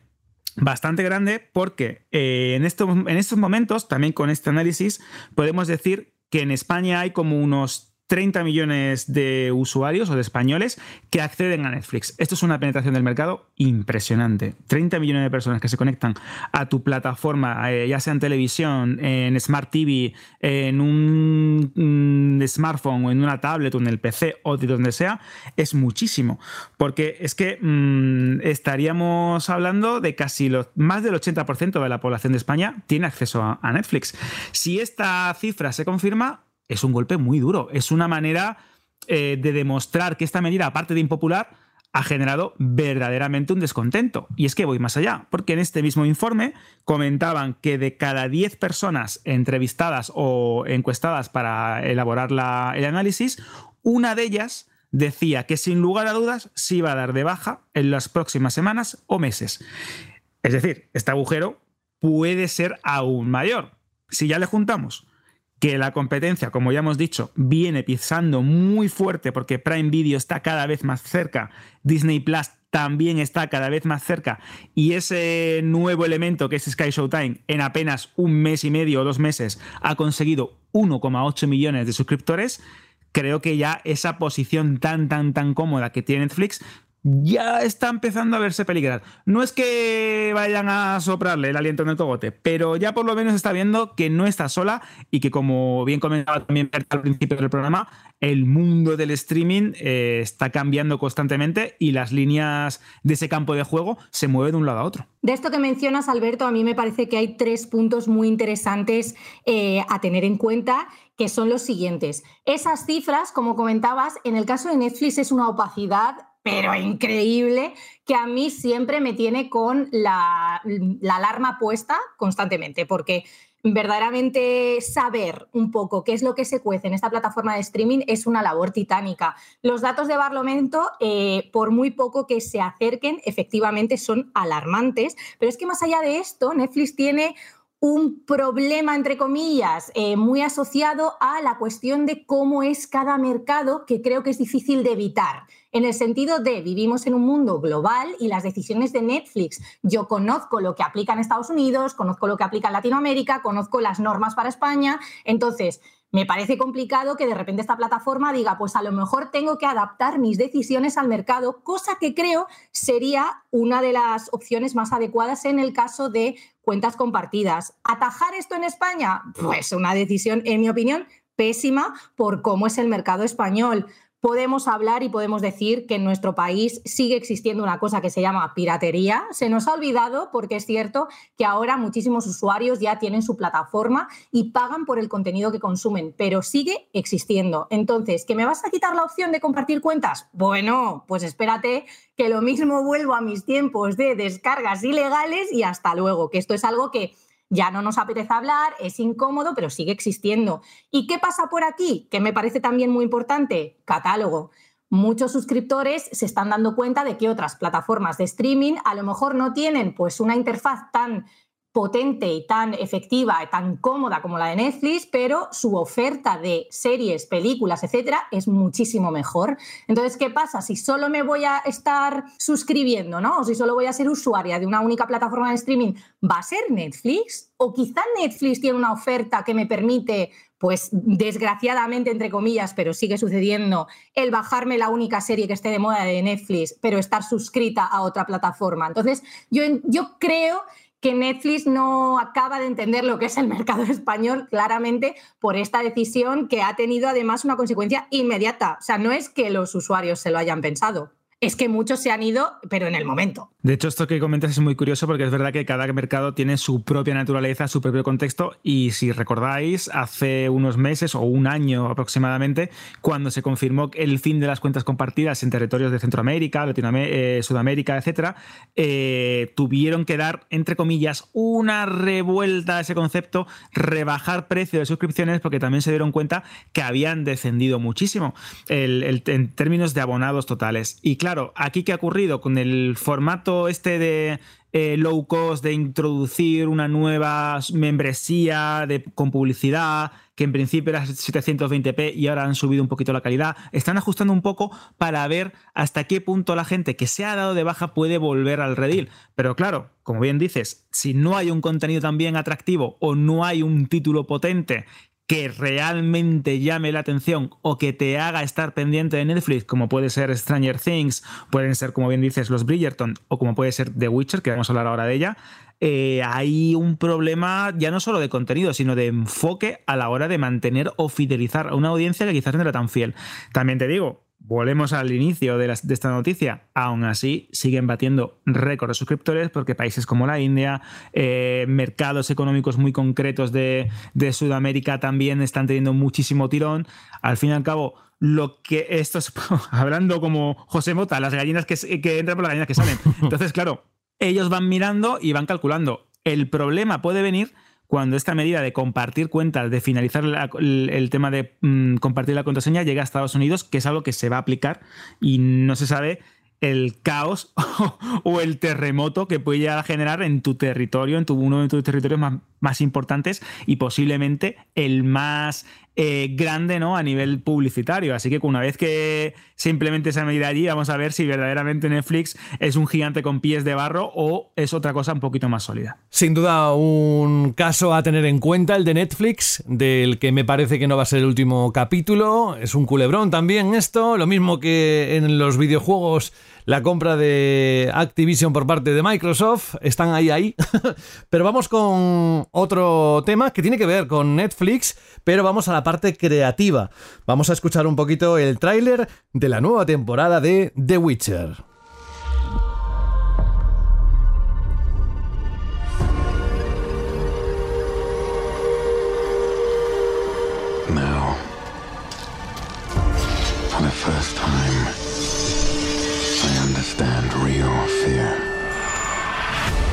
Alberto, dinos, ¿qué debemos saber de esta nueva temporada? Bueno, pues lo primero de todo, ¿cómo están las máquinas? No, ya en serio, lo primero, lo primero de todo, hay que tener en cuenta que esta temporada 3, esta tercera temporada, es la última de Henry Cavill y se va a estrenar, en dos volúmenes. Esto también es, parece ya que es la tónica ¿no? imperante en las grandes plataformas de streaming. El primer volumen, con cinco episodios, se estrena el 29 de junio y el segundo, con tres tres episodios finales, que van a ser la despedida de esta versión del personaje del escritor polaco, se estrenaría el 27 de julio. Cosas a tener en cuenta, pues como digo, la despedida de Henry Cavill del papel de Gerald de Rivia, que creo que esto eh, tiene también tela que cortar y también daría por un monográfico con diferencias creativas con la showrunner Lauren Smith, con problemas sobre la fidelidad o no a los libros originales y con una serie de decisiones que tomó eh, Henry Cavill porque creía que esto estaba llegando a un punto en el que la relación creativa entre, actor, ¿no? y, creativa no era del todo correcta y decidió apartarse.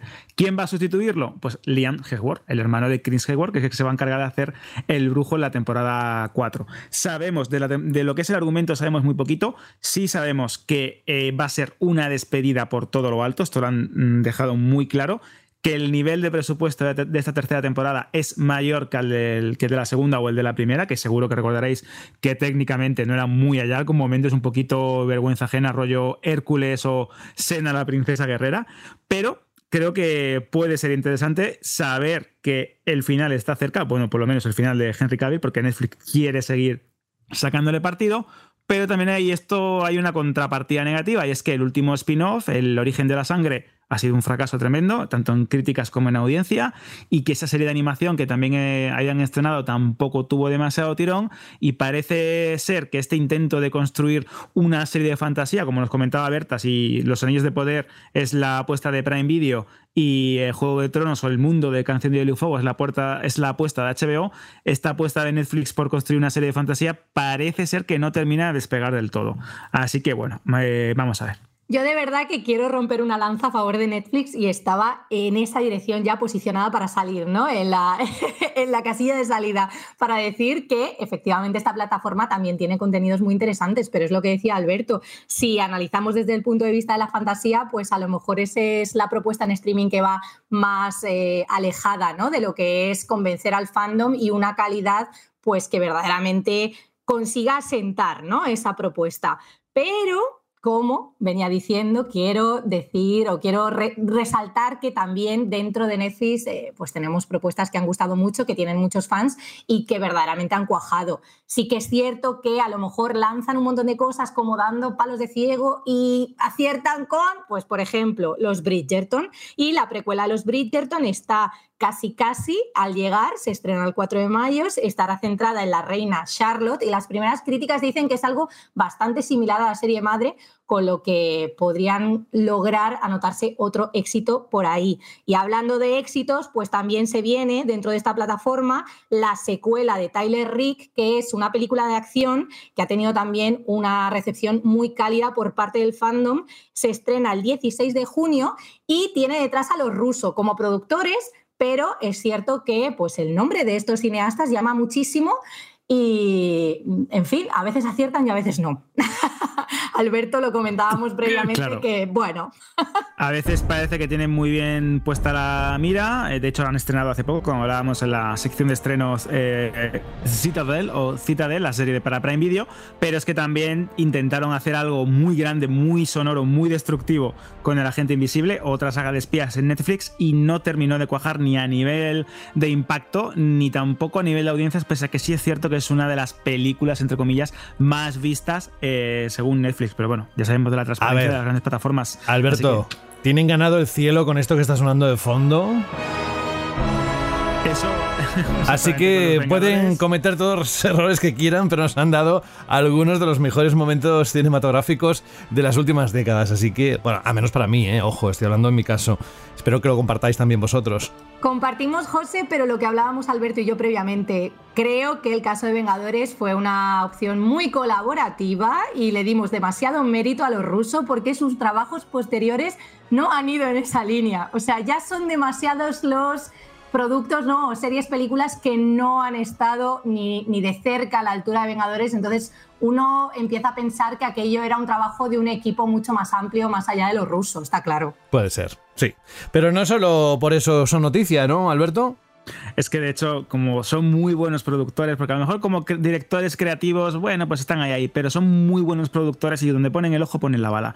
Y de hecho, hace poco ha salido, bueno, seguro que recordaréis que estuvimos hablando en Vandal Radio, el programa hermano de videojuegos, sobre la influencia o la importancia de la inteligencia artificial en el desarrollo de propuestas de entretenimiento. Eh, seguro que conocéis ChatGPT, GPT o cualquiera de las miles de versiones de eh, IA que hay en términos artísticos, y es que los hermanos rusos eh, están desarrollando y son parte en cuanto a términos empresariales de una inteligencia artificial o de una empresa que desarrolla inteligencias artificiales y han dejado caer, y aquí viene ya el giro eh, distópico de ciencia ficción, rollo cyberpunk, y es que dicen que en unos cuantos años las IA serán capaces de construir o de desarrollar películas en base a los gustos del usuario.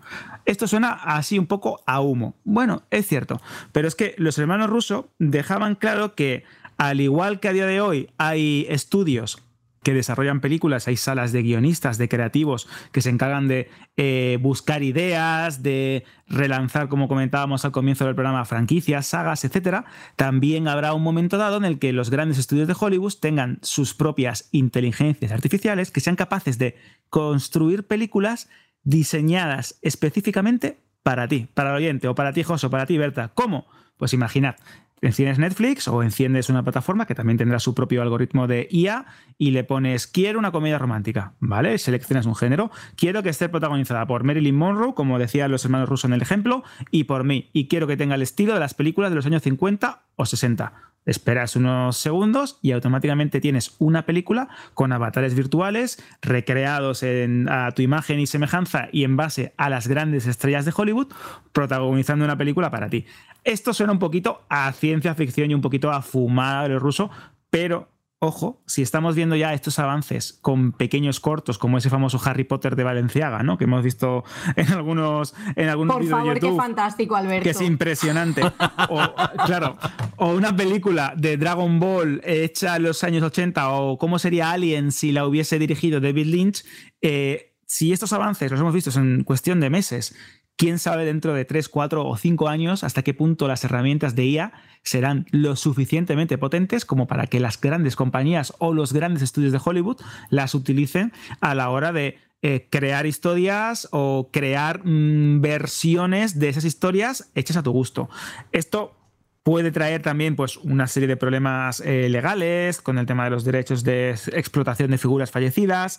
También puede traer, problemas muy, muy, muy, muy complejos sobre hasta qué punto es eh, ético o moral crear una historia. Bueno, ya sabéis que esto va a traer muchísima cola. Creo que es algo de lo que vamos a seguir hablando. Dinero, dinero, dinero, Alberto. Mm. Como reduzca costes, ya te diré yo a ti lo... Fuera guionistas, fuera productores y que tengamos aquí a Alexa o tengamos a una versión que se invente cada estudio y que cada uno de ellos potencie sus propias películas. Pero esto que parecía ciencia ficción hace, pues eso, unos meses, parece que está cada vez más cerca y si afecta a nuestro día a día en el trabajo o afecta al mundo de los videojuegos, es muy probable que también Sí. afecte al cine o las series. Yo, equipo de Ya Verás, Berta, Alberto, yo para el próximo capítulo o el siguiente, en alguno de los próximos episodios de Ya Verás, me encantaría que el tema de debate fuera la inteligencia artificial y su impacto en el séptimo arte, porque lo estabas comentando ahora y es que me gustaría entrar a fondo en todas las posibilidades. Es verdad que no tenemos todos los datos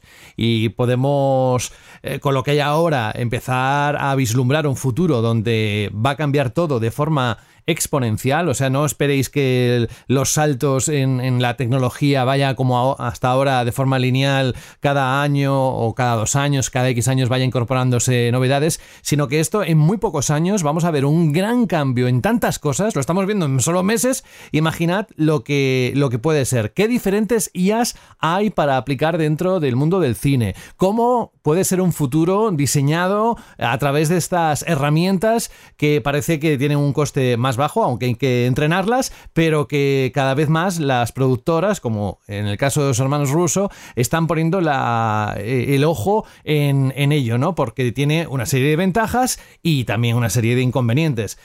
¿Te lo apuntas para en algún momento hablar de ello, Alberto? Pues que es que me encanta el Lo- tema. Lo apunto porque es muy interesante y de hecho hay también un tema de actualidad que es la huelga de guionistas en, en Hollywood, Ah, ¿sí? que uno de, uno de los Estamos temas... al borde, cuidado. Estamos, está, la cosa está bastante calentita. De hecho, uno de los temas, que aparte de los royalties, del tema de redifusión, de adiciones al catálogo en streaming de estas obras, que esto, esto también creo que también da para, para tema. Esto da para debate, sí, sí. Alberto. Uno de los temas es que eh, los sindicatos de guionistas, en este caso, pues el más importante, el Screen Writers Build, etcétera, etcétera, de eh, escritores americanos, dicen que la inteligencia artificial, pues como cualquier gran cambio disruptivo en términos tecnológicos, puede poner en peligro el, vamos a decir, el trabajo de millones de escritores. Porque Pero imagínate. ojo, que están a favor, Eso es Alberto, curioso. que esto Claro, a mí me ha sorprendido como bastante. herramienta, como No, no, herramienta están a de favor. trabajo. Ellos lo que quieren es regularlo y esto me parece el enfoque. Quiero decir, me parece muy inteligente por parte del sindicato de Sí. guionistas decir no podemos frenar los avances. Eso es. entonces Queremos vamos buscar la a- manera de adaptarla. Exacto. a adelantarnos a esta cuestión y cerrar en este acuerdo ya en el que están intentando pues ajustar un poquito más su trabajo al nuevo paradigma que viven con el streaming, pues tener en cuenta el siguiente paso que es la inteligencia artificial.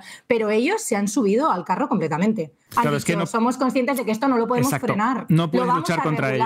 Exacto. tienes que buscar, y esto va a pasar en, muchos, en muchísimos trabajos, el tema de si no puedo luchar contra ello, porque obviamente es un cambio Únete. beneficioso, tengo que ajustarme, tengo que buscar la manera de ser interesante para formar parte del nuevo engranaje o del nuevo mecanismo en términos laborales. Así que yo creo que sí que es muy interesante, José.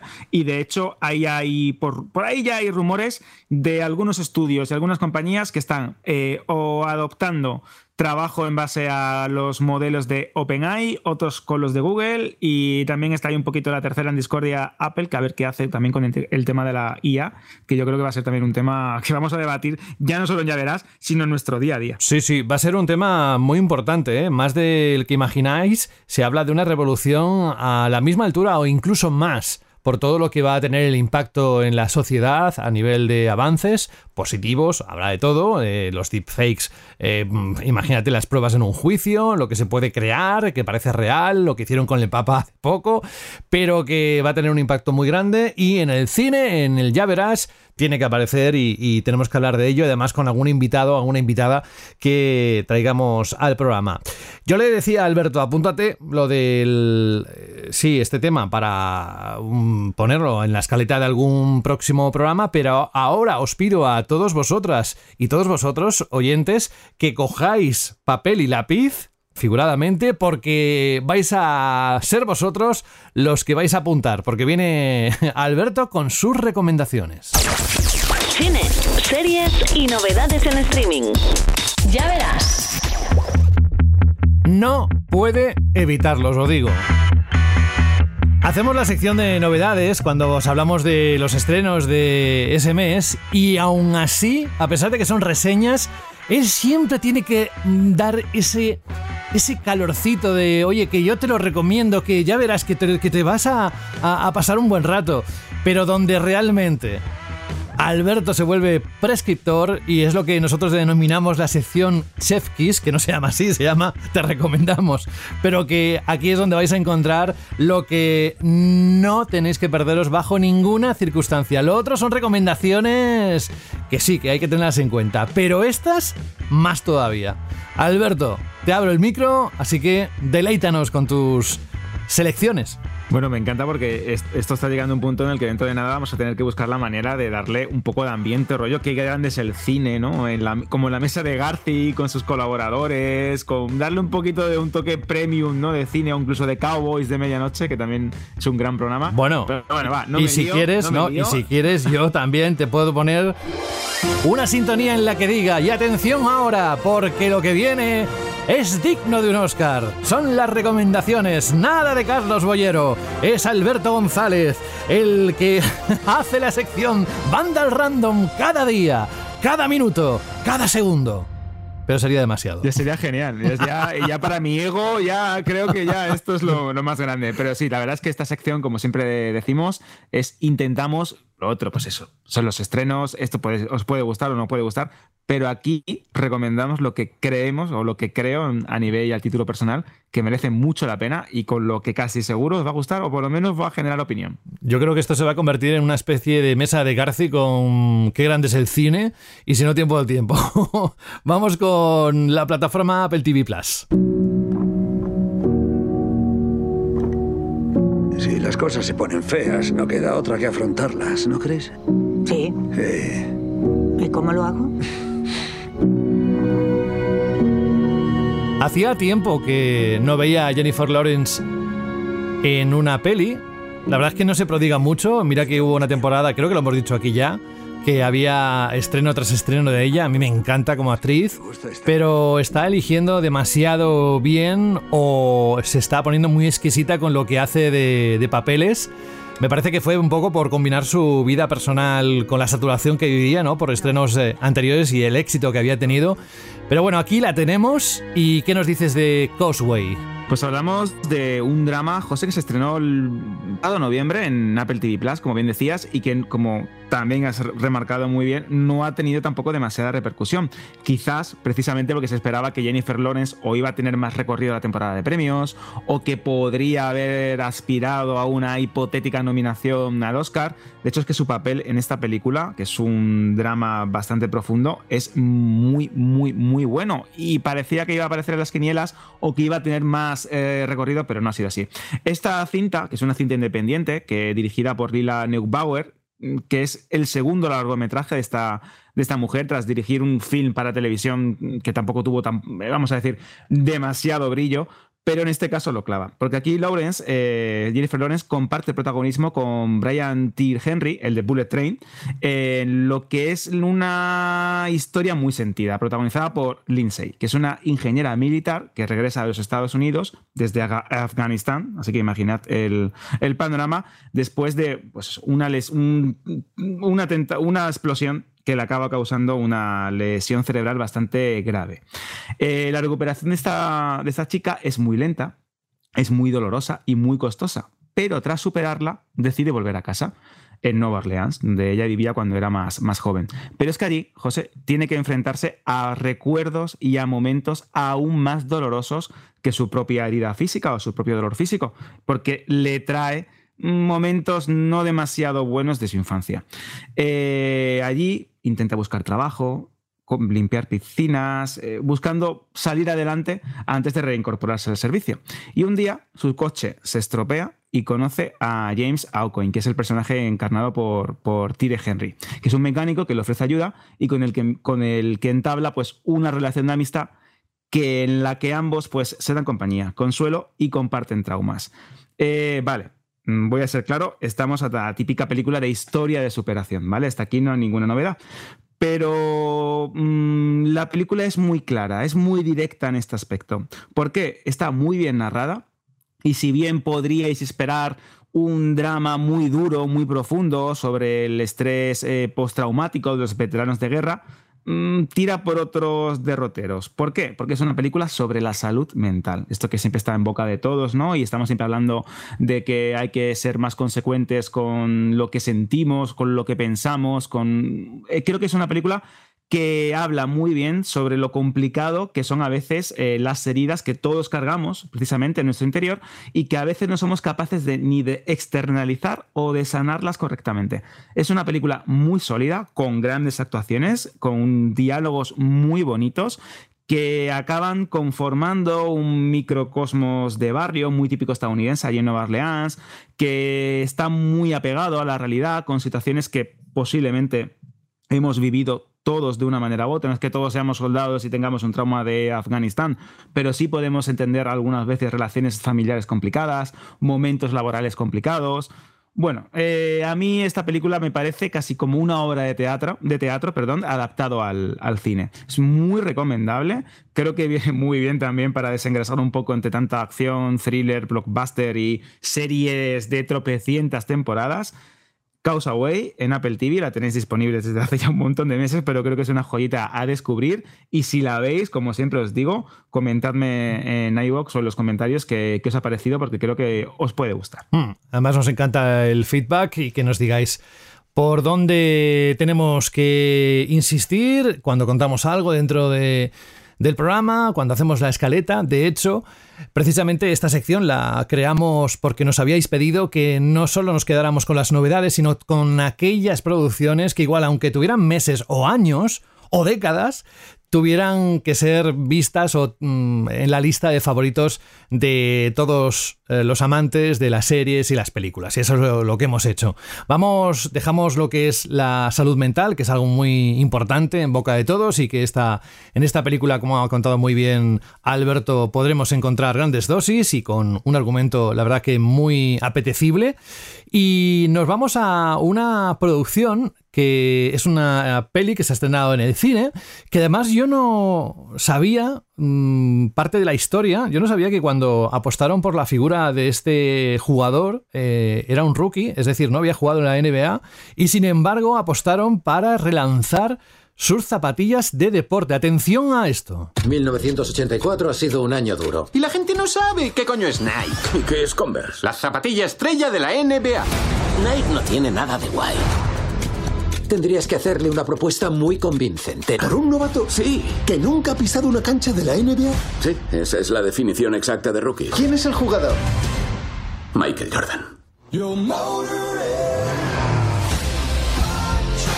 Y ya creo que, bueno, no sé, depende cuando hayáis nacido, parte de la historia se cuenta sola o la habéis vivido, ¿no? Me acuerdo yo de la SER y de la pasión que despertó, lo que no sabía es todo lo que había detrás y la verdad es que esta peli me va a gustar mucho y por lo que he oído, me han comentado Alberto compañeros, es muy disfrutable. Eso sí, está en cine, pero no sé si pasará por alguna plataforma, espero que sí. Bueno, eh, eh, ten en cuenta que está producida por Amazon Studios, ah, pues ya está. de Air, la nueva película dirigida por Ben Affleck y de hecho creo que si no la habéis podido ver en cines, que puede que esté disponible en algunas carteleras de esos multicines que tienen espacio para todo. Si queréis disfrutarla, podéis verla en pantalla grande porque es una película muy buena. Pero también podéis esperar que yo creo que en unos 40 y pocos días, 50 días, depende de la ventana de estrenos eh, que tenga Prime Video en este aspecto, pues la tendréis disponible en, la plataforma. Eh, yo no me voy a andar con rodeos. Por cierto. Es un, es un peliculón, por cierto. Que digo yo que a este señor, a Ben Affleck, habría que hacerle un día una, un monográfico o algo, porque desde luego, desde actor eh, de estos de usar y tirar que, que yo llamo, eh, reclamo, tío guapito y tal, a convertirse en un director de cine respetado. Y bueno, luego ya la prensa rosa, evidentemente, con todo su lío amoroso con, Jennifer López. Pero bueno, que Ben Affleck, ojo, ¿eh? Batman y todo lo que ha hecho en los últimos años, no solo delante, sino también detrás de la cámara. Habría que hacerle un pequeño especial y lo dejo como sugerencia. pero bueno. merece. Es, que, es que lo merece. De hecho, estamos hablando de un director de grandes películas, ¿no? Como Adiós Pequeña Adiós, eh, The Town, Ciudad de Ladrones, Argo, con la que encima triunfó en los Oscars. Hmm. Y de hecho también tiene una película que ha sido como la puntilla que casi acaba con su carrera, pero que a mí me gusta muchísimo, que es Vivir de Noche. De hecho, hablábamos eh, antes a micro cerrado de Ana de Armas, pues mira, aquí empezó también todo, esa, relación tan especial que tuvieron ambos. Es un tío muy capaz, es un realizador que tiene mimbres eh, de director clásico, sabe dónde tiene que poner la cámara, tiene cómo hacerlo, sabe cómo dirigir a los actores y luego es capaz de destilarlo todo para que los propios espectadores y personas que disfrutan de sus películas sepan qué es lo importante en cada diálogo, en cada plano y en cada composición. Eh, hay gente que cree que habla de Michael Jordan. No, esto no habla precisamente de Michael Jordan pero sí de la influencia que tuvo su trato con Nike en eh, la NBA y del impacto que tuvo a lo largo en, la trayectoria que podríamos considerar del jugador o del deportista, creo que en mi opinión, más importante de todos los tiempos. Nos lleva a sus inicios, a ese verano del 1984, cuando era un jugador simplemente muy prometedor que estaba despuntando en la universidad. En esta película se nos va a narrar precisamente la historia de esas zapatillas. Y es justo aquí cuando la película se hace grande. Eh, nos explica cómo Nike, que era básicamente ¿no? el hazme reír del mundo del baloncesto, lo referente a las zapatillas y el marketing, se la jugó apostando por Jordan. Y sobre todo la historia de la película se centra en Sonny Vaccaro, que es el personaje que encarna Matt Damon, que es íntimo amigo de Ben Affleck, y nos va contando esas vicisitudes de lucha de contra viento y marea, cómo pelea por cerrar ese trato y cómo ese trato cambiaría, pues obviamente cambiando por completo a Nike y al mismo tiempo la manera en la que se concebían los, los tratos y el marketing en el mundo del deporte a nivel general. Hay momentos en los que Affleck, como director y como narrador de grandes historias, eh, parece que está poseído por Martin Scorsese. Y hay momentos que vais a pensar, bueno, estoy viendo como algo rollo casino, algo, una película de orígenes de una persona que empieza muy en lo bajo y cómo va subiendo, ¿no? Pues es parecido. El guion, que también está respaldado por los propios eh, Damon y Affleck, que escriben muy bien. El lindo male Will Hunting. El último duelo, con su anterior colaboración con Ridley Scott, también es obra suya. Escriben muy bien. Aquí es de Alex eh, Convery, que es el primer trabajo. Y aunque podáis pensar en un primer momento que esto es casi como un spot de Nike para enaltecer la gloria capitalista de una corporación deportiva, bla, bla, bla, bla, bla, sí, que podíamos considerar que sí, bueno, vale, en cierta medida, pero no va por ahí. Eh, es una película mucho más eh, humana. Tenemos una recreación muy buena de la matriarca de los Jordan, de Dolores, que está interpretada por Viola Davis. Hay escenas muy destacables, sobre todo todas aquellas que relacionan a la familia con la negociación de las grandes eh, empresas del sector, como podían ser Adidas o Converse, la gestación del primer prototipo de las Air repito, es muy buena, se hace un retrato muy interesante tanto de la familia de Jordan como de este personaje encarnado por Matt Damon, como al mismo tiempo de la América, de la Norteamérica corporativa de los años 80, cuando estaba todo aquello totalmente desenfadado y desenfrenado en, términos capitalistas. Y hay veces también, que repito, que os podéis encontrar eh, que estáis viendo una película ochentera, pero que no intenta ser, y esto José, tú y yo lo hemos hablado muchas veces, la típica película ochentera que te empieza a hmm. meter referencias con calzador para que digas, ay, la nostalgia. Qué mola, es que eso vende, eso vende mucho. Hmm. Claro, vende mucho, pues aquí está muy bien llevado, no es un mero recurso estilístico, ¿no?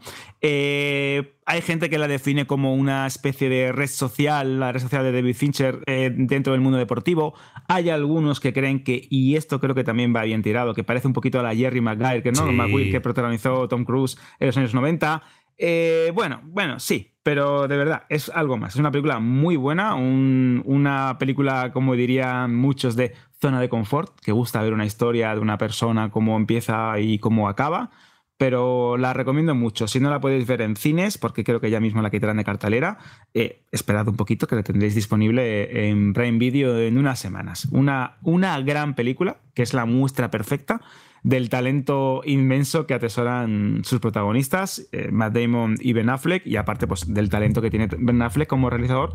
Y te tomo la palabra, José, porque yo creo que merece la pena hacerle un monográfico a esta, a esta gran figura del cine. Pues dejamos aquí las recomendaciones. Recapitulando, Cosway en Apple TV Plus y Air en el cine o dentro de unos días o semanas en la plataforma de Amazon Prime Video. Ahora seguimos con Ya verás y con otros temas. Ya verás. Es cañera la sintonía y no me extraña porque lo que viene ahora en estos próximos segundos, Juan Fran, Juan Francisco Bellón, muy buenas. Muy buenas, José, ¿qué tal? Yo siempre que pienso, vale, ahora tengo que hablar, vengo, eh, me apetece, pero es un poco en la escaleta, ¿no? Siguiendo el orden de la escaleta, ahora hay que hablar con Juan Fran. Y pienso en energía y la, la sintonía va muy bien porque cuando vienes a hablar con nosotros nos cuentas algo con mucha pasión, ¿no? Y. ya, al max, al, max estamos. Estás al eh, max. Hilando, oh, ¿cómo hilas, eh? ¿Cómo hila? ¿Cómo hila? Soy un mago, un mago de las ondas, José. Madre mía, no, no, ya te veo, te veo. Bueno, un trilero, eh, porque él, está introduciendo de alguna manera lo que vamos a hablar ahora, que ha sido noticia ya en las últimas semanas sobre el cambio que va a sufrir la plataforma HBO Max y ahora entramos en eso, pero así como reflexión general, bueno, primero de todo, ¿eh? que no quiero ser mal educado, ¿qué tal todo? ¿Todo bien, Juanfran? Sí, sí, muy bien. A tope aquí disfrutando de series nuevas en Schedule Time, en HBO. Vamos, eh, sí, sí, está el panorama a tope ahora mismo, estos meses, con The Mandalorian. Hemos tenido tráiler de Ahsoka que promete ser la serie de Star Wars del verano. Sí. Bueno, igual no, igual no hay otra a la vez, pero promete bastante. bueno, ¿qué te parece el momento en el que estamos? Eh, ¿Hay suficiente material en general para encontrar siempre eso, esa serie o esa película, pero sobre todo serie que nos guste? Ostras, yo, yo creo que sí, que estamos en un momento bastante de auge en el que se están calmando algunas cosas que que estaban creciendo demasiado por, por, algún lado, pero sí, es que prácticamente cada mes tenemos eh, estrenos grandes, estrenos con los que disfrutar y, y, sobre todo mucha calidad. Qué bien. Oye, antes de nada, como reflexión, pero muy desde arriba, ¿eh? vista cenital, porque yo creo que o sé cero de marketing, no es que lo haya estudiado, pero es que ¿por qué las plataformas de streaming precisamente eh, están últimamente que se tiran, o a mi parecer, piedras a su tejado? Es decir, eh, hace unas semanas, meses, hablamos largo y tendido de lo que estaba haciendo Netflix, la campaña malísima que estaba haciendo, que si te añado, que si te geolocalizo mal, que si no sé qué, que si no sé cuánto, que, ¿vale? En una tarifa que es de las más caras que, que hay. Y ahora pasa, ocurre que una de las grandes también, con un nombre súper conocido, que además en, yo no sé tú, pero seguro que también, pero cuando pienso en HBO, pienso en esas noches cuando estrenaban eh, un capítulo de Juego de Tronos o de otros, ¿no? Otras series, y que se van a, vayan a cargar el nombre HBO Max para dejar solo Max, que es de lo que vamos a hablar hoy, es que me, me, me, sorprende, parece que van a contracorriente. ¿A ti qué, qué sensación te, te queda en el cuerpo?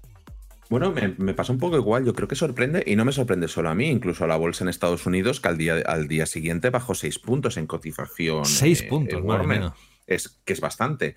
Eh, no lo sé qué les pasa por la cabeza exactamente. Eh, según ellos, se cargan HBO porque tienen dificultades para llegar a un cierto público juvenil y familiar que creen que el nombre de HBO les frena y les echa para atrás porque piensan en series para adultos, series más, a lo mejor, más policíacas, más sesudas, y sin embargo tienen un buen catálogo también familiar y, de entretenimiento, pero parece Mm. que están convencidos de que el nombre de HBO les está frenando a la hora de crecer. Nos Y faltan por eso de ahí, elementos, quizás porque en Estados Unidos es verdad que llevan muchos más años que aquí, evidentemente, HBO dentro de las plataformas de cable allí, ¿no? Y quizás la imagen que tienen allí los norteamericanos es de precisamente lo que han dicho. Nos falta esa, esa pieza para entenderlo porque aquí no, no se entiende desde aquí.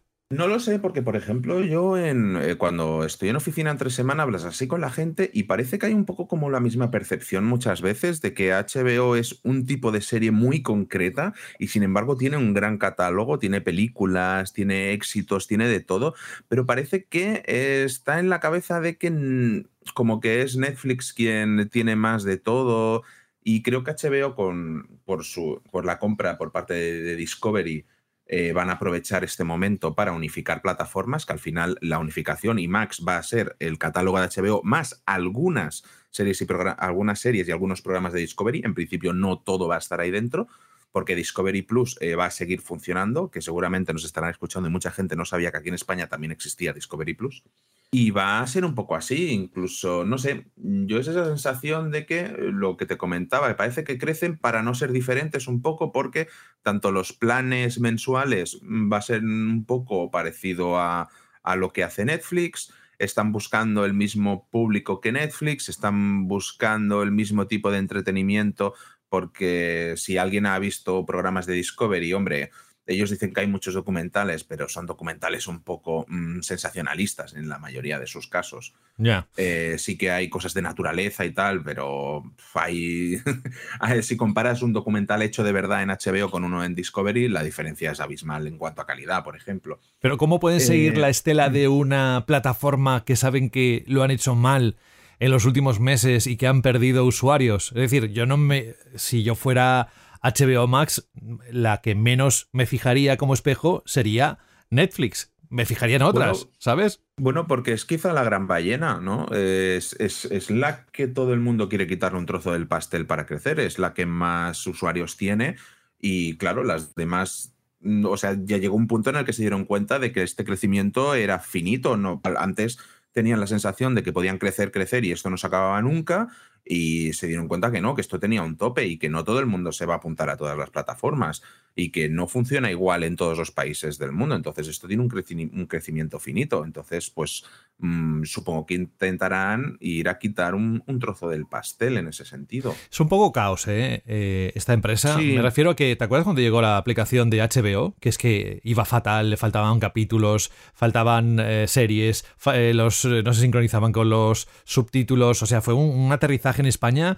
pero turbulento, turbulento. Luego llegó Max, Max, mm, HBO Max, también lo mismo. Mm, No estaban todas las series, faltaban al- algunas con respecto a las que ya había con la anterior, con HBO. Se suponía que iba a crecer la calidad. ¿Qué te ha parecido la- el plan de precios y bueno, los streams, la calidad y lo que supuestamente han presentado en Estados Unidos y cómo afectará esto a España? Claro, eh, por una parte tenemos tres suscripciones distintas. Tenemos eh, con anuncios, que son unos, 9, unos 10 dólares al mes, con, y puedes hacer dos streams simultáneos y, a calidad 1080. Luego tenemos la sin anuncios, que son 16 dólares al mes, igual eh, dos conexiones simultáneas a 1080 y te puedes descargar hasta 30 capítulos al, al mes. Y luego la Ultimate, que son unos 20 dólares, que permite cuatro visionados simultáneos, es- este ya sí tiene 4K, eh, tiene descargas ilimitadas en teoría, tiene Dolby Atmos, etcétera, etcétera. Pero que se han fumado. Pero si es que estos precios es precisamente lo que no busca la gente. Si tienen que elegir, no me iría a... Y además, perdóname, ¿eh? pero que hoy en día el 4K solo vaya como Netflix en la última, es como top, ¿no? ¿Quieres ver algo en 4K en pleno 2023? Pues ahora, paga la mayor de las tarifas. ¿Pero qué os habéis fumado? Sí, claro, aquí hay dos temas. Uno, que yo no creo que estos precios se traduzcan a euro-dólar, o sea, no creo que aquí vayamos a tener una de 16 euros al mes y una de 20 euros al mes, principalmente porque en Estados Unidos HBO ya era más caro que aquí. Aquí ya estaban pagando 15 dólares, entonces realmente la subida del estándar sería de un dólar al mes, no sería tanto, sí que entra nuevo este sin anuncios a 10 dólares y entra este Max Ultimate a 4K que claro, este es el otro tema. Estamos en 2023. Mm, ¿De verdad el 4K es premio en, este año? Porque yo creo que es el estándar. Yo creo que todas las teles que se compran ahora tienen 4K de serie. Y ya llevamos muchos años. Me dices que esto es en 2015 o en 2014, te puede decir, vale, que estás pagando un plus por mejora de calidad, pero a día de hoy no les cuesta tan caro transmitir en 4K, creo que les cuesta más caro hacer las cuatro conexiones simultáneas no, y, no que sean en 4K. Sí, sí, además que en comparación con el resto, que puedes encontrar alternativas que emiten en esa resolución en 4K y a un precio muy inferior. Claro, o sea, veníamos de una época en que cada plataforma que llegaba ya nos daba la calidad que pudieran al máximo. De hecho, eh, pasamos de tener 4K eh, en HBO Max a no tenerlo o tener que pagar más en, Max, en, a secas.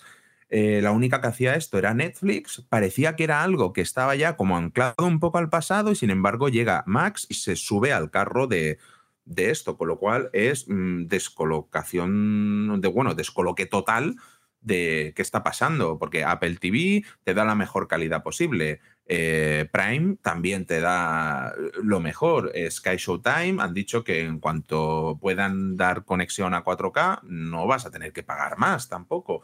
Y así el resto de plataformas. Entonces, mm, la jugada no la entiendo. Conociendo un poco así lo que opina la gente, que le da un poco más igual si está 4K o no está 4K, me cuesta encontrar eh, gente que vaya a pagar exclusivamente por el 4K. No sé, imagínate. A mí me dan ganas, pero se me quita por el precio. No, no, desde luego. Imagínate además que te compras una tele 8K que se ve que por el alto consumo las querían prohibir, ¿no? En, aquí en, la, en Europa ya no vamos a, a 8K, nos quedamos con 4K. ¿Cuánto tiempo tiene el 4K? En lo que es la resolución desde que se presentó. Y como tú bien dices, cualquier tele que te compres hoy ya tiene esa resolución. Han pasado muchos años. Es que, es un estándar, no es lo premium. Lo premium, exacto, es el 8K que ahí es otra guerra de la comunidad europea con los fabricantes de televisores, que ahora la guerra de televisores serán por el brillo y lo poco que consuma el brillo, que están ahora peleándose por eso. Sí, y se eh, dispara el consumo con la HDR, además. Claro, se, dispara, pero lo que verás seguramente dentro de poco son anuncios de el mejor brillo visto jamás en una televisión, porque parece que va a ser un poco la moda y en lo que están compitiendo, pues por no quedarse fuera del mercado dentro de la comunidad europea que les obligan a eh, reducir eh, el consumo eléctrico, básicamente. No sé, eh, luego el otro, cuatro conexiones simultáneas, ¿limitarán el uso de cuentas como ha hecho Netflix? Es que claro... Otro acierto de Netflix, ¿sabes? Bueno, otro, otro, otro acierto de Netflix a nivel de prensa que ha caído como un jarro de agua fría, pero todavía están por, por comunicar resultados y ver que qué tal les está yendo, porque conozco gente que se está volviendo a, unir a Netflix, aunque sea en un plan básico. Entonces, veremos si salen o no salen las cuentas. Si a Netflix le salen las cuentas, yo creo que aquí lo vamos a ver también. Pero es un mal precedente para el resto de plataformas, ¿eh? Claro, claro. Yo creo que todo el mundo está, Disney Plus está deseando saber cómo le está yendo a esto a Netflix, porque va a ser la siguiente en subirse a ese carro. Eh, claro, todo esto es, es, lo que decíamos, es un sí en el momento en el que tenemos una nueva plataforma con eh, más cosas, eh, más opciones, más calidad en teoría, pero es un no en el que, bueno, es que parece que todos quieren ser Netflix, en quitarle un trozo a Netflix y, parece que esto de em, el efecto diferenciador mm, queda un poco más, más atrás, lo que comentábamos de HBO. HBO es una marca reconocidísima sobre todo por la calidad y se está escogiendo toda esta trayectoria de Los Soprano, de Juego de Tronos, de A dos metros bajo tierra, de documentales, de películas exclusivas, eh, de un montón de series que son historia de la tele, de Succession, que, que, a día de hoy es historia de la tele ya, no ha acabado su cuarta y última temporada, pero es historia de la tele, de The Last of Us. y todo esto coges este sello de calidad y lo vas a enterrar y a esconder, que lo único que ha quedado es el, el agujerito que había en la O se ha pasado al agujerito de, Sí, la, la- de Max. Mira, hace, hace un tiempo hubiese sido más difícil hacer esta sección porque era, pues eso, la bienvenida a plataformas con su oferta y tal. Pero estamos en un momento de madurez de las plataformas, de tener que elegir. Incluso yo creo que en el futuro habrá una combinación de ofertas entre unas y otras, se fusionarán o vete tú a saber. Pero que tu sección de sí pero no tiene mayor sentido a cada mes que pasa porque siempre hay algún tema del cual es que hay que hablar sí o sí, ¿sabes? De, de decir, ¿qué están haciendo, por ejemplo, en este caso que hemos analizado hoy con Max o HBO Max o como, o como quieras llamarlo, al final se va a llamar Max, pero que pierde esa herencia detrás con esa mochila tan importante para muchos, eh, sinónimo de calidad, ¿no? En las producciones propias. Pero bueno.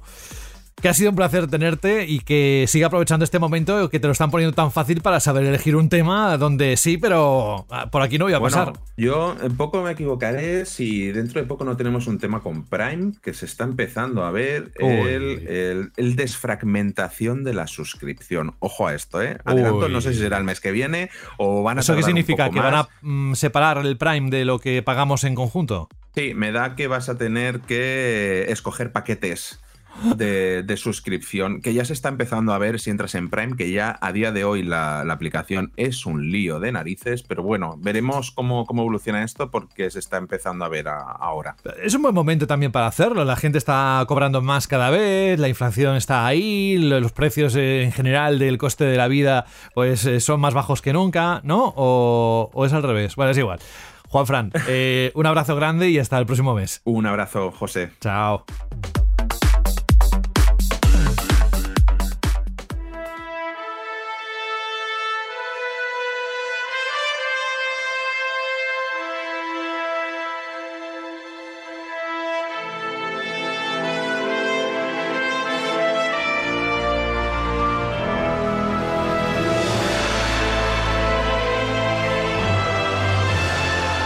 Unas horas después de publicar este programa, cuando lo subamos a internet, podemos decir aquello de... Que la fuerza sea contigo. Sí, porque será el 4 de mayo, May the 4 be with you. Y qué mejor momento esa semana, cuando sale este programa, que hablar de algo que muchos fans en todo el mundo disfrutan, además en distintos puntos de la geografía mundial. Esta vez ha sido en Londres. Se celebró a principios de abril, fue la Star Wars Celebration en esta edición 2023. El próximo año, si no me equivoco, será en Japón. Y claro, en esos cuatro más o menos días de convención, pues hubo un montón de anuncios de nuevas películas, series, trailers. ¿Quién estuvo allí de reportera dicharachera? Porque además es que no es que solo a nivel profesional le interese estar allí y contarlo, sino que además es que es una fama absoluta más de, de la Celebration. Pues Berta, y hoy queremos dedicar el debate, que más que un debate va a ser un- un- una explicación un poco más en profundidad de lo que viviste en Londres y para todos aquellos, aunque ya lo hemos hecho anteriormente, Alberto lo sabe perfectamente, pero eh, quizás los oyentes mm, pues necesitan un poco de extra explicación. ¿Por qué se hace esta convención? ¿Qué supone? ¿Desde cuándo se hace? ¿Se hace anualmente? Dinos un poco, danos un poco de, background de qué es la Star Wars Celebration, por favor, Berta. Ay, de verdad, José, escucho esta banda sonora y estoy en casa. Y es que me traslado otra vez a la Star Wars Celebration y a lo bien que me lo he pasado este año. Es la cuarta vez que tengo el privilegio inmenso de encargarme de cubrir este evento de Star Wars tan importante para muchísimos fans. Llevamos ya muchos años celebrando esta convención que vino un poquito de la mano de las precuelas y quiero resaltar, eh, me parece muy importante, José, ahora que estábamos repasando un poquito pues eh, que este año ha sido Londres, que previamente eh, pues suele ser en Estados Unidos y depende un poquito de eh, los años, ha sido cada dos años o cada uno. Es vital resaltar que ahora mismo volvemos otra vez a la cadencia de dos años. Llevábamos estos últimos años pues encadenando celebrations de una forma un poquito más continua, pero vamos a tener que esperar hasta 2025 para irnos a Japón, que ese es el destino de la celebration que, que toca, pues eso, dentro de dos años.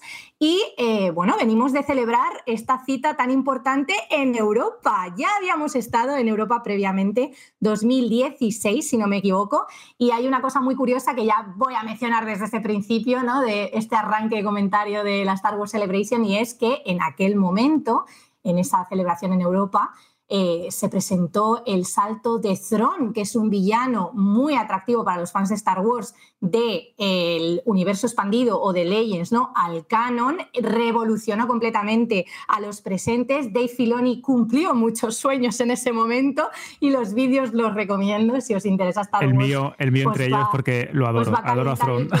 El, corazoncito. Pues me gusta esa conexión ¿no? de aquella cita en Europa, en Londres, con esta, porque en esta se ha presentado el Throne en acción real. Se ha confirmado que Lars Mikkelsen va a dar ese salto y va a pasar de prestar su voz al personaje animado en Star Wars Rebels a encarnarlo ¿no? En lo que está por venir, en Ahsoka. Y este momento de conectar Celebrations me ha gustado mucho. Pero antes de ir a repasar ese contenido y todas las novedades que se han lanzado en la Star Wars Celebration, que han sido muchas y ha sido muy impactante, me gustaría pues transmitir o tratar de transmitir lo que es una Celebration. Venga, yo, yo nunca he estado, ¿eh? Y he visto muy ¿Cómo poco. explicar esto? Mira, como periodista, uno de los regalos más increíbles que me ha dado la profesión. Y lo digo siempre, vivir el calor del fandom de Star Wars en una convención eh, como esta, de estas dimensiones, es muy especial. Siempre destaco lo que me parece más importante, que es el amor que se siente en la Star Wars Celebration.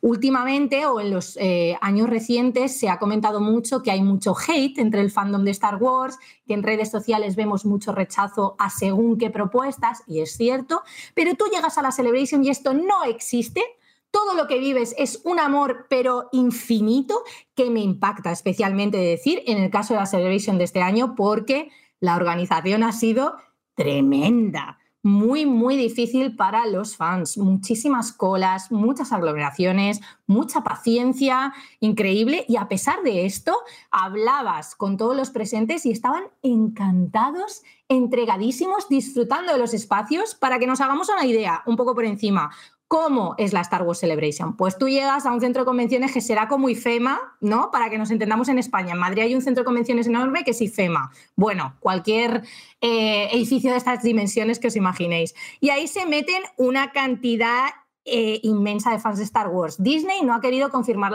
eh, la cifra perdón, de este año. Cientos de miles me han dicho que es correcto utilizar, ¿vale? Pues cientos de miles de seguidores de Star Wars se meten en este, en este centro de convenciones y disfrutan de distintos espacios en los que pueden interactuar y vivir pues, su pasión por Star Wars. Y tienes desde tiendas con objetos de coleccionista, muñecos de, pues eso, mm, yo qué sé, las precuelas o de la trilogía original, como piezas muy especiales. Luego tienes espacios para posar, te recrean rincones de Hoth, de Tatooine. Luego tienes los paneles, que es donde se anuncian pues, las novedades más importantes de Star Wars, ¿no? Que esto también es para vivirlo es que te plantas allí y antes de que salgan los protagonistas del panel, disfrutas como un enano porque tienen un DJ que mm, te está amenizando todo el rato, que está eh, interactuando con esa sala, que está viviendo eh, pues Star Wars como otro fan. Entonces es algo como digno de ver y es cierto que me da pena que la única oportunidad que tienen los fans de Europa de acceder a esta convención por un módico precio ¿no? o algo un poco más barato, porque es cierto que al final tienes que hacer una inversión, em, pues que salga un poquito peor organizada no es bonito. Esta parte eh, hay que criticarla un poco de este año y me ha parecido que ha pues, ensombrecido lo que es la Celebration. Pero aún así es una experiencia eh, increíble. Bueno, Berta, vale. es el sitio en el que cualquier fan de Star Wars eh, quiere estar. Tenemos recreaciones. He dicho que hay grandes paneles, que las grandes noticias obviamente se hacen allí, que puedes comprarte cualquier cosa que te puedas imaginar de merchandising. Pero aquí viene la gran pregunta. ¿Cuánto cuesta entrar? ¿A qué nivel estamos hablando? ¿Cuántos créditos imperiales me puede costar ir a la Celebration como un usuario de a pie? Madre mía, pues tienes que tener un presupuesto abultado, Alberto, porque ya no solo es el viaje, que como os comentaba, en el caso de Londres, pues es un poquito más accesible y es lo que ha permitido que este año nos encontrásemos con tantos fans españoles, por ejemplo. Pero aún así, si tú quieres ir un único día, por ejemplo, y tienes el pase para el día, serían 63 libras. Y para el abono, digamos, de los cuatro días de la Celebration, que es lo que suelen comprar la mayoría de los fans para disfrutar del evento pues completamente, serían unas 154 libras. Esto te da acceso a la Celebration, pero también te obliga a hacer unas colas tremendas, etcétera. Entonces, ¿qué pasa? Hay un pase VIP que muchos fans consideran muchas veces pero esto está lejísimo si tendríamos que ahorrar, ¿no? El común de los mortales tendría que poner una hucha para llegar a los 712, 712 libras que cuesta el Jedi Master Pass, que se llama, em, que te da, pues, eh, te, libra un poquito de lo que es eh, el, esperar las aglomeraciones, etcétera. Aún así, muy, muy caro disfrutar de esto, eh, aunque te lo traigan a Europa, vaya. Claro, es que estoy, estoy pensando, 700 y pico libras son casi, 8, casi 900 euros si, si apuras. Es una auténtica. Así me gusta, haciendo el cambio. Claro, claro es, una auténtica, es, una auténtica, barbaridad, pero claro, más, ahorras colas, más el viaje, el alojamiento. exacto, que además en Londres no es precisamente barato. Más, el más el cosplay si lo llevas, que también tienes que tener en cuenta la facturación de la maleta. Claro, es que te pones a hacer cuentas y es casi como un viaje a un destino exótico, ¿no? Podríamos decir. Pero los fans lo enfocan así sí, Alberto, es muy curioso. Hay dos cosas curiosas, ¿no? De operativa que, que, me, que recuerdo de esta celebration. Una de ellas es, pues, lo que supone viajar con todo tu outfit o construirlo allá donde estés, ¿no? Para vivir la celebration.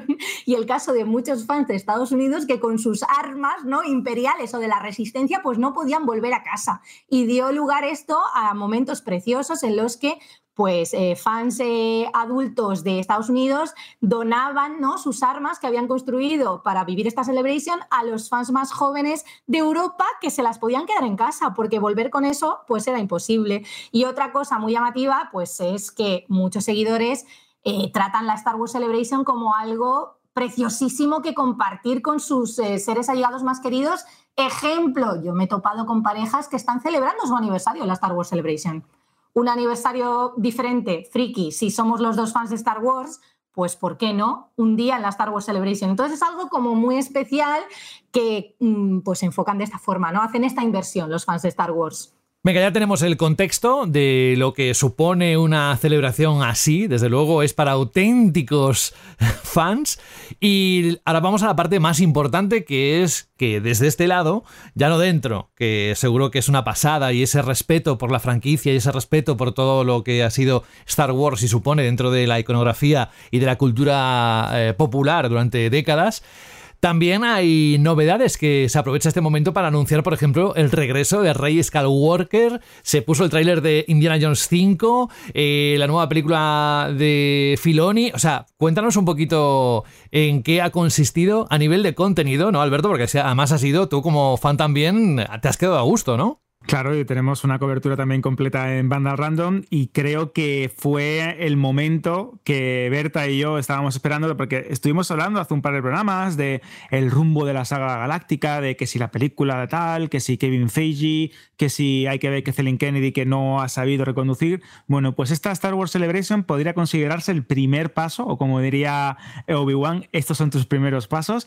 hacia un nuevo sendero, hacia una manera de reconducir una saga que había vivido con muchísima fuerza en el cine, que tuvo un final un poco atribulado con la trilogía de secuelas de Disney, que tuvo también todo ese hate eh, alrededor de ciertos episodios, ciertos spin-off, y que había encontrado en Disney Plus la manera de sobrevivir con series de gran éxito como The Mandalorian, etcétera, etcétera. Y ahora tenemos tres nuevas películas, una serie inminente como es la de Ahsoka que se estrena este agosto y al mismo tiempo la constatación de que todo ese impulso creativo que está haciendo De Filoni y John Favreau en televisión va a tener también su repercusión en el cine. Y yo creo que ahora Berta nos va a hacer el resumen perfecto de todo lo que está por venir en este horizonte galáctico y lo va, lo va a hacer mirando a los soles binarios de Tatooine para que tengamos claro qué podemos esperar en los próximos años, cuáles son las novedades más inminentes. De hecho, yo os voy a hablar de una eh, hacia el final, de Star Wars Visions Volumen 2,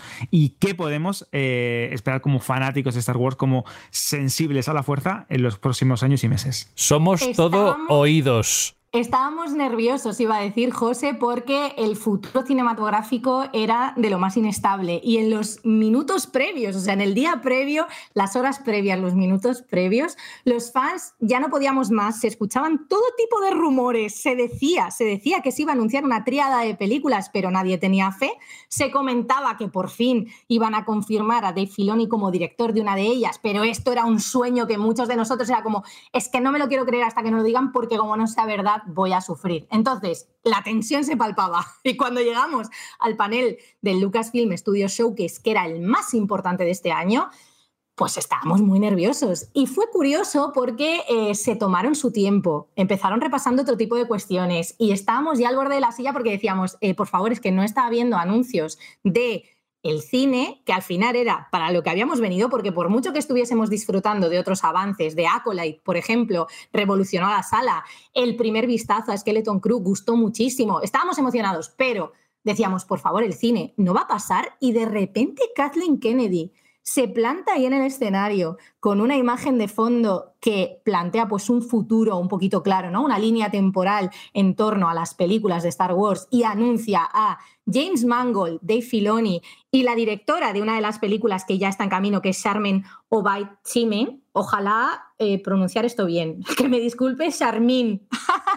pero, pero estábamos ya en plan de, por fin, tres puntales, ¿no? Tres líderes del, del, futuro creativo de Star Wars, que cada uno de ellos se va a encargar de una horquilla temporal. Entonces, para contextualizar, empezamos con James Mangold.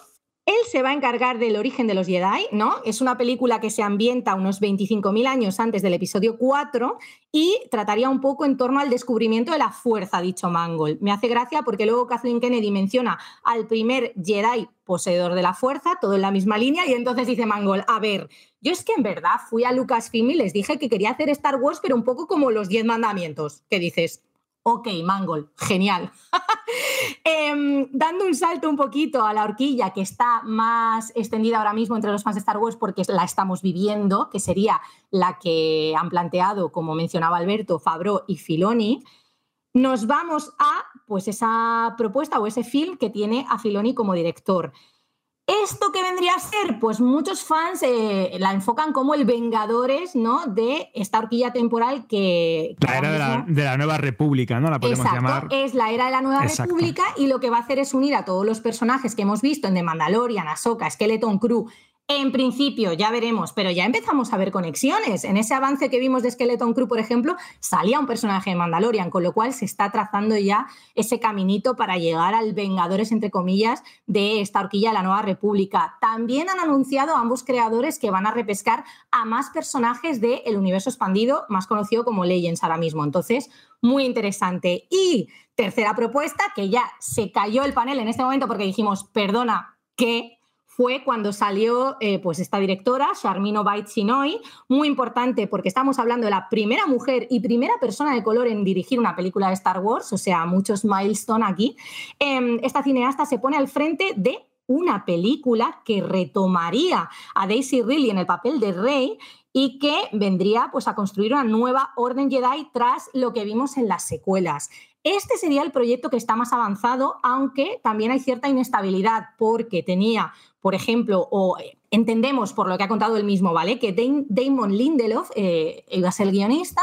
Finalmente, Lucasfilm pues, no estaba muy convencida con la propuesta de Lindelof eh, y se ha caído. Entonces, Vale, este proyecto es el que estaría más cerca, pero aún así se van dando pasos. Aquel primer plan que teníamos de película galáctica para Navidades de 2025, uy, cuidado, quizá no. Entonces, desde el aspecto cinematográfico, esto es lo que ha sido lo más fuerte ¿no? de la Star Wars Celebration y he de decir que allí eh, se vio como algo muy impactante. Además es que no nos dio tiempo a digerir porque fue muchísima información justo al final del panel. Entonces el impacto de los fans eh, fue real. Y también hay que resaltar que se acogió de manera muy, muy cálida el anuncio de Filoni. Hay muchos fans muy, muy eh, defensores de este creativo en Star Wars y que le consideran, como me pasa a mí de decir, no puedo disimular, como el heredero legítimo de George Lucas, su Es que aprendiz, es, su padawan. Entonces es que no os imagináis la sacudida ¿no? en, ese, en esa sala cuando se dijo que por fin eh, este cineasta que ha peleado muchísimo y que lleva trabajando muchísimos años, que empezó como animador, o sea, era animador, luego dio paso a las tramas en Clone Wars, luego hizo Rebels, que es una maravilla, o sea, ha tenido una trayectoria como pasito a pasito y llega a lo que muchos fans estábamos pidiendo, que era que se pusiera al frente de una película de Star Wars, por supuesto. Además, es muy importante esto que ha hecho Lucasfilm, que primero deja atrás, entre muchas comillas, la saga de, de la dinastía de Skywalker y se atreve a llevar al cine historias que durante muchísimo tiempo han alimentado el mundo del universo expandido, han dado pie a historias muy interesantes en el canon ahora de Legends, ¿no? Esas leyendas que ya dejaron de ser parte de la cronología oficial cuando Disney eh, compró Fox y que, por ejemplo, vamos a ver uno de los sueños entre comillas húmedos de George Lucas, que era ver el inicio de la fuerza, ver cómo los primeros eh, caballeros Jedi o los primeros Jedi o las primeras personas sensibles a la fuerza descubrían que había una energía que estaba presente en todo, qué seres eran los primeros que llegaron a, darse cuenta de esto. Esto James Mangold lo puede hacer muy bien, tiene la prueba de fuego ahora con eh, Indiana Jones y el Dial del Destino, que se estrena el 30 de junio, que ha sido como, entre comillas, también podríamos decir, la carta de presentación para Lucasfilm de decirle, este tío sabe lo que hace, sabe tratar bien una saga, vamos a darle la confianza, vamos a darle el lujo ¿no? de dirigir una, una película de, de, Star Wars.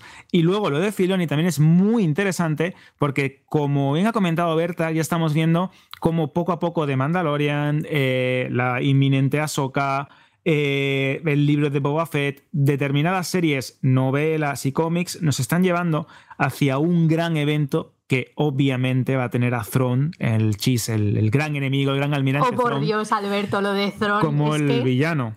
Y eso Sí. es muy interesante, muy interesante porque repite la fórmula, salvando las distancias, de Thanos en el mundo de Marvel. De hecho, había un rumor hace unos cuantos años que decían que están convirtiendo a Thrawn en el nuevo Thanos del mundo de Star Wars. Y es verdad, porque entre el retorno del Jedi y el despertar de las fuerzas pasan muchísimos años y ahí tiene que pasar algo. Y el gran villano, como se demostró en el canon del universo expandido en Legends, como Timothy Zahn lo clavó en heredero del imperio. Esta frase, de hecho, está ahí marcada a fuego también en uno de los avances y en la propia serie.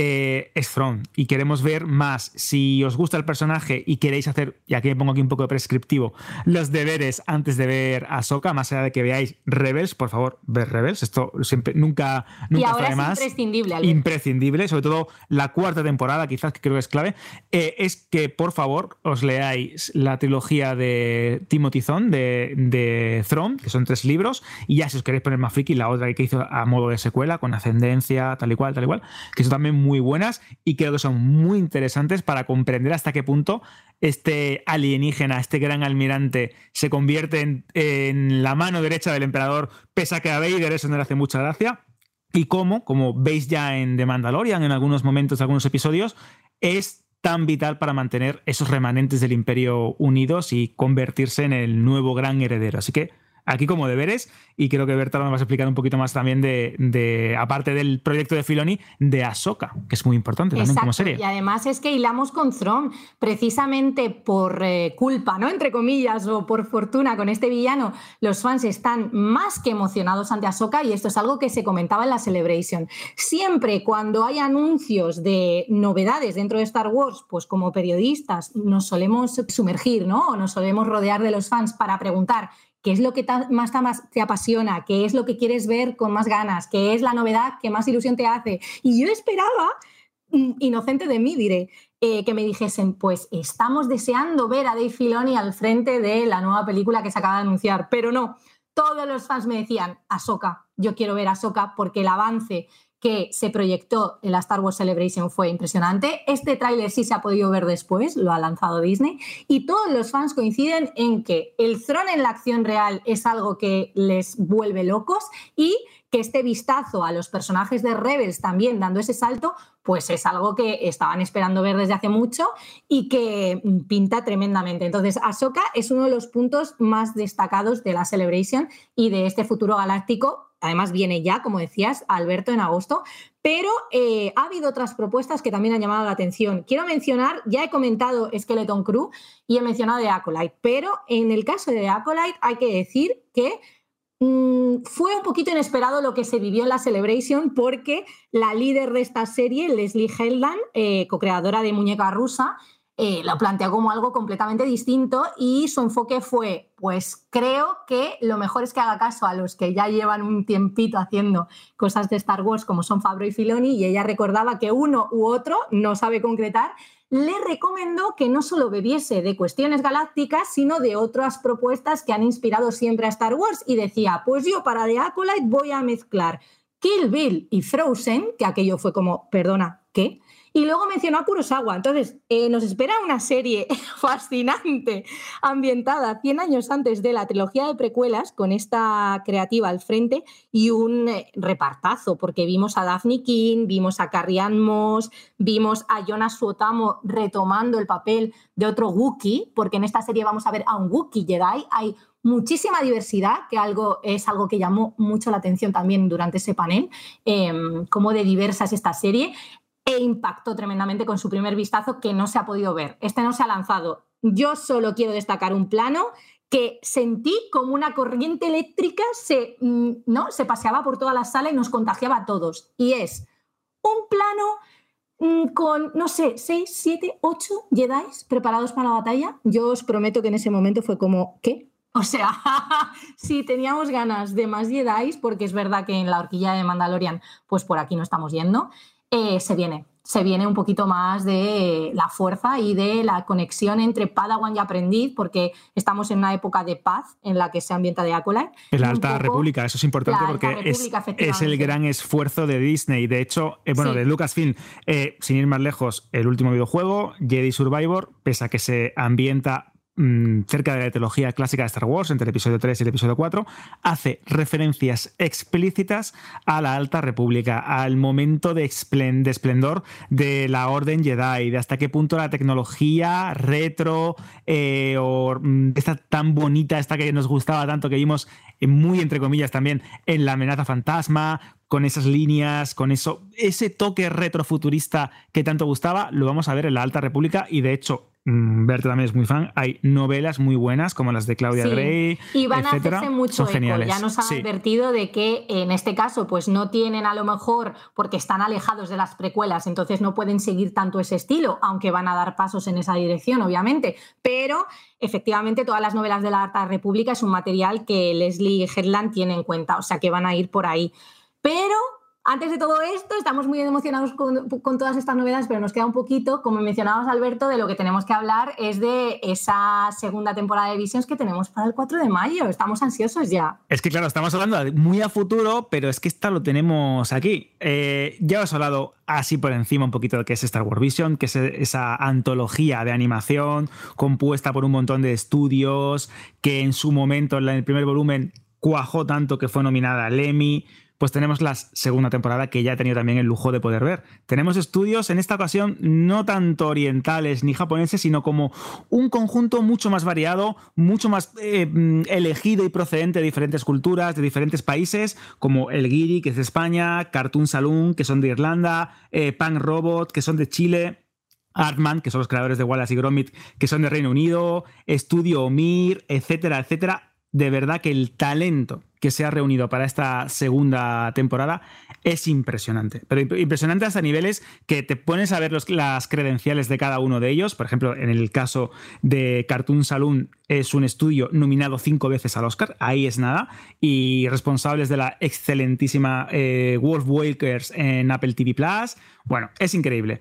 Tengo que decir que esta segunda temporada, si bien no da la sensación tanta o de cohesión o de un producto eh, muy parecido como si daba en la, primera antología, porque eran todos eh, orientados al anime o al estilo más japonés y más oriental, pese a que cada uno tiene su estilo, eh, cada capítulo brilla con luz propia. Hay historias que tienen un potencial y un calado y un sentimiento muy potente porque nos sirven toda esta obsesión que hay por el canon, ¿no? O por la eh, narrativa conjunta o las historias que tienen un principio y un final y diversas ramificaciones, sirven para eh, demostrar que Star Wars también es un cajón desastre para los guionistas o los creativos más capaces. Y en este caso, Star Wars Vision Volumen 2 que arranca, por ejemplo, con Sith, el episodio con sabor español, que tenemos a Úrsula Corberó y a Luis Tosar eh, doblando a dos personajes, es una auténtica maravilla audiovisual que funciona muy bien con esa juxtaposición de oscuridad y luz, jugando con el tema de un lienzo, de los cuadros. Es una preciosidad. Esta es eh, responsabilidad del de, Guiri, un estudio español que tiene también un historial de trabajos muy impresionante, de estos que te tocan la patata. Pero es que después, para mí, tenemos el mejor episodio de la antología, que es La Cueva de los Aullidos, que es una historia de varios amigos que intentan salir de la oscura realidad de su planeta dominado por el imperio, de las fábricas, de la industrialización, eh, buscando una cueva que, según los rumores, alberga una extraña figura muy poderosa. Esto, así leído, parece un poco un cuenta conmigo con un giro, y es que funciona así, es impresionante. En las estrellas, que es un una historia también fabulosa. Yo soy tu madre, que es la de los creadores de Wallace y Grotmit, que con una historia en la que una hija y su madre se reconcilian en una carrera de pilotos. Eh, mm, hay muchas, Viaja a la cabeza oscura, La bailarina espía, no sé. Es que cada espectador creo que va a escoger su historia preferida o el cuento que más le, toca o que más le alimenta el alma, si lo queremos llamar así. Y si bien, es cierto que no creo que haya una disparidad de calidad, ¿vale? Porque no creo que haya una disparidad de calidad. Es verdad que hay historias que están mejor contadas, otras que son más atractivas en el ámbito audiovisual, que están más afinadas. Y como he dicho antes, creo que se generaba una sensación de mayor cohesión en la anterior. Aún así, esta antología, este volumen 2, es para mí, a nivel personal como aficionado a Star Wars, una representación casi perfecta de lo que es y significa Star Wars para millones de espectadores aficionados en todo el mundo, porque es una ventana a una realidad tan profunda como absorbente que demuestran pues todas esas historias honestas, emotivas, esas películas que hablaba también Berta antes en, cuanto a influencias de, de, Acolyte que calaron en George Lucas y cómo estas mismas historias también han calado en toda una generación de creativos y talentos brillantes a la hora de representar su visión, su forma de entender Star Wars. De verdad, Mm, recomendación absoluta Star Wars Vision Volumen 2 que tenéis en Disney Plus a partir del 4 de mayo. Uno de los mejores productos de Star Wars en los últimos años. Así de claro os lo digo. Visions tiene una cosa que me encanta, Alberto, y es que esa libertad eh, es muy particular porque como no forma parte del canon, pues pueden hacer lo que les dé la gana y luego Tanta, tanto margen hace felices a muchísimos creativos de todo el mundo. Y esto es lo que a mí me gusta de Visions y quiero resaltar. Y es que es muy eh, diverso y ofrece la oportunidad a estudios de mm, rincones mm, pues, dispares del mundo eh, pues, a que hagan una apuesta de Star Wars en su línea y a su estilo. Y, por ejemplo, en el caso del corto español, Rodrigo Blas, su director, está emocionadísimo. Tú ves cómo pues, son cineastas que han sido fans de la saga toda su vida y tienen la oportunidad de pues, mostrar su visión, nunca mejor dicho, de Star Wars. Esto me parece fantástico. Me da cosica el tener que deciros hasta aquí, Berta y Alberto, porque os veo tan entregados Además que es uno de esos temas, mira que hay muchos, ¿eh? Dentro del cine, las plataformas de streaming, vamos, lo que hay de contenido siempre en Vandal Random. Pero este precisamente, este, el de Star Wars, podemos tirarnos, pero vamos, horas y horas y horas. Y yo creo que todo lo que habéis explicado es muy interesante. Hemos hecho ese repaso por la Celebration 2023. Tal y como decía antes Berta, la próxima edición será en 2025 en Japón. Y la nuestra, la próxima edición será a final de este mes, porque como venimos con un poco de retraso, porque este programa teníamos que haberlo lanzado hace ya unos días, pero por un embargo de uno de los temas no podíamos sacarlo antes, pues bueno, lo hemos publicado el día que ya habéis visto. Ha sido un placer una vez más contar con tanto talento como el de Berta F del Castillo. Muchísimas gracias Berta por estar con nosotros una semana más. Yo es que me quedo embobado escuchándote, o sea que muchas gracias por estar aquí además en tus vacaciones, que estás en, en una residencia fuera de casa y, y estás ahí descansando, pero has dicho voy a hacer un parón para estar con esta gente. Estoy en Alberchito, hay que mencionar a mi pueblo, claro que Claro. sí. En Alberche, feliz, pero también entusiasmada de hablar de Star Wars siempre, ya lo sabéis vosotros. Sí, José. sí, sí, sí, lo sé, lo sé. Bueno, pues Berta, que la próxima edición hablaremos de más cosas, a ver que en un mes que nos da de sí, yo creo que bastante, tal y como están, como está el mundo del streaming y todo lo que hemos ido comentando. Un fuerte abrazo y hasta la próxima edición de Ya verás, ¿vale? Un beso. Otro bien grande. Y Alberto, mi querido Alberto, ¿qué le voy a decir? Pues que, como siempre, somos como Don Quijote y Sancho Panza. No vamos a repartir los papeles, ¿eh? Déjalo ahí. Pero que se sumará también, en- no solo en, la locución, sino también en, en la concepción del programa. Él es el que dirige la sección de Vandal Random en la eh, web de Vandal. Y evidentemente tiene que ser él el que diga qué es lo que tiene que estar sí o sí la próxima edición. Y si no, volvemos otra vez a hacer una llamada a lo que publica, se publica el equipo de redacción cada día, ¿no, Alberto? En Vandal Random. Exacto, tenemos una web completamente actualizada con los últimos temas, trailers, noticias, críticas, análisis de toda la actualidad del mundo del streaming, de las series, de fricadas que también tienen eh, cabida, porque al fin y al cabo Banda Random es un cajón desastre que también alimenta otras aficiones como el rol, por ejemplo. Por y ejemplo. creo que, claro, y creo que lo más interesante de este, de este último mes se ha tratado con mucho gusto, con mucha expansión, nunca mejor dicho, en este programa de Vandal Random que ha estado muy, muy, muy cargado de contenido y que esperamos que os haya gustado. Así que sin más dilación, hasta la próxima cita. Un abrazo, Alberto. Adiós. Y un saludo de José de la Fuente. Cuidaos mucho. Adiós. Ya sabéis, esto es Ya Verás. Volvemos dentro de nada.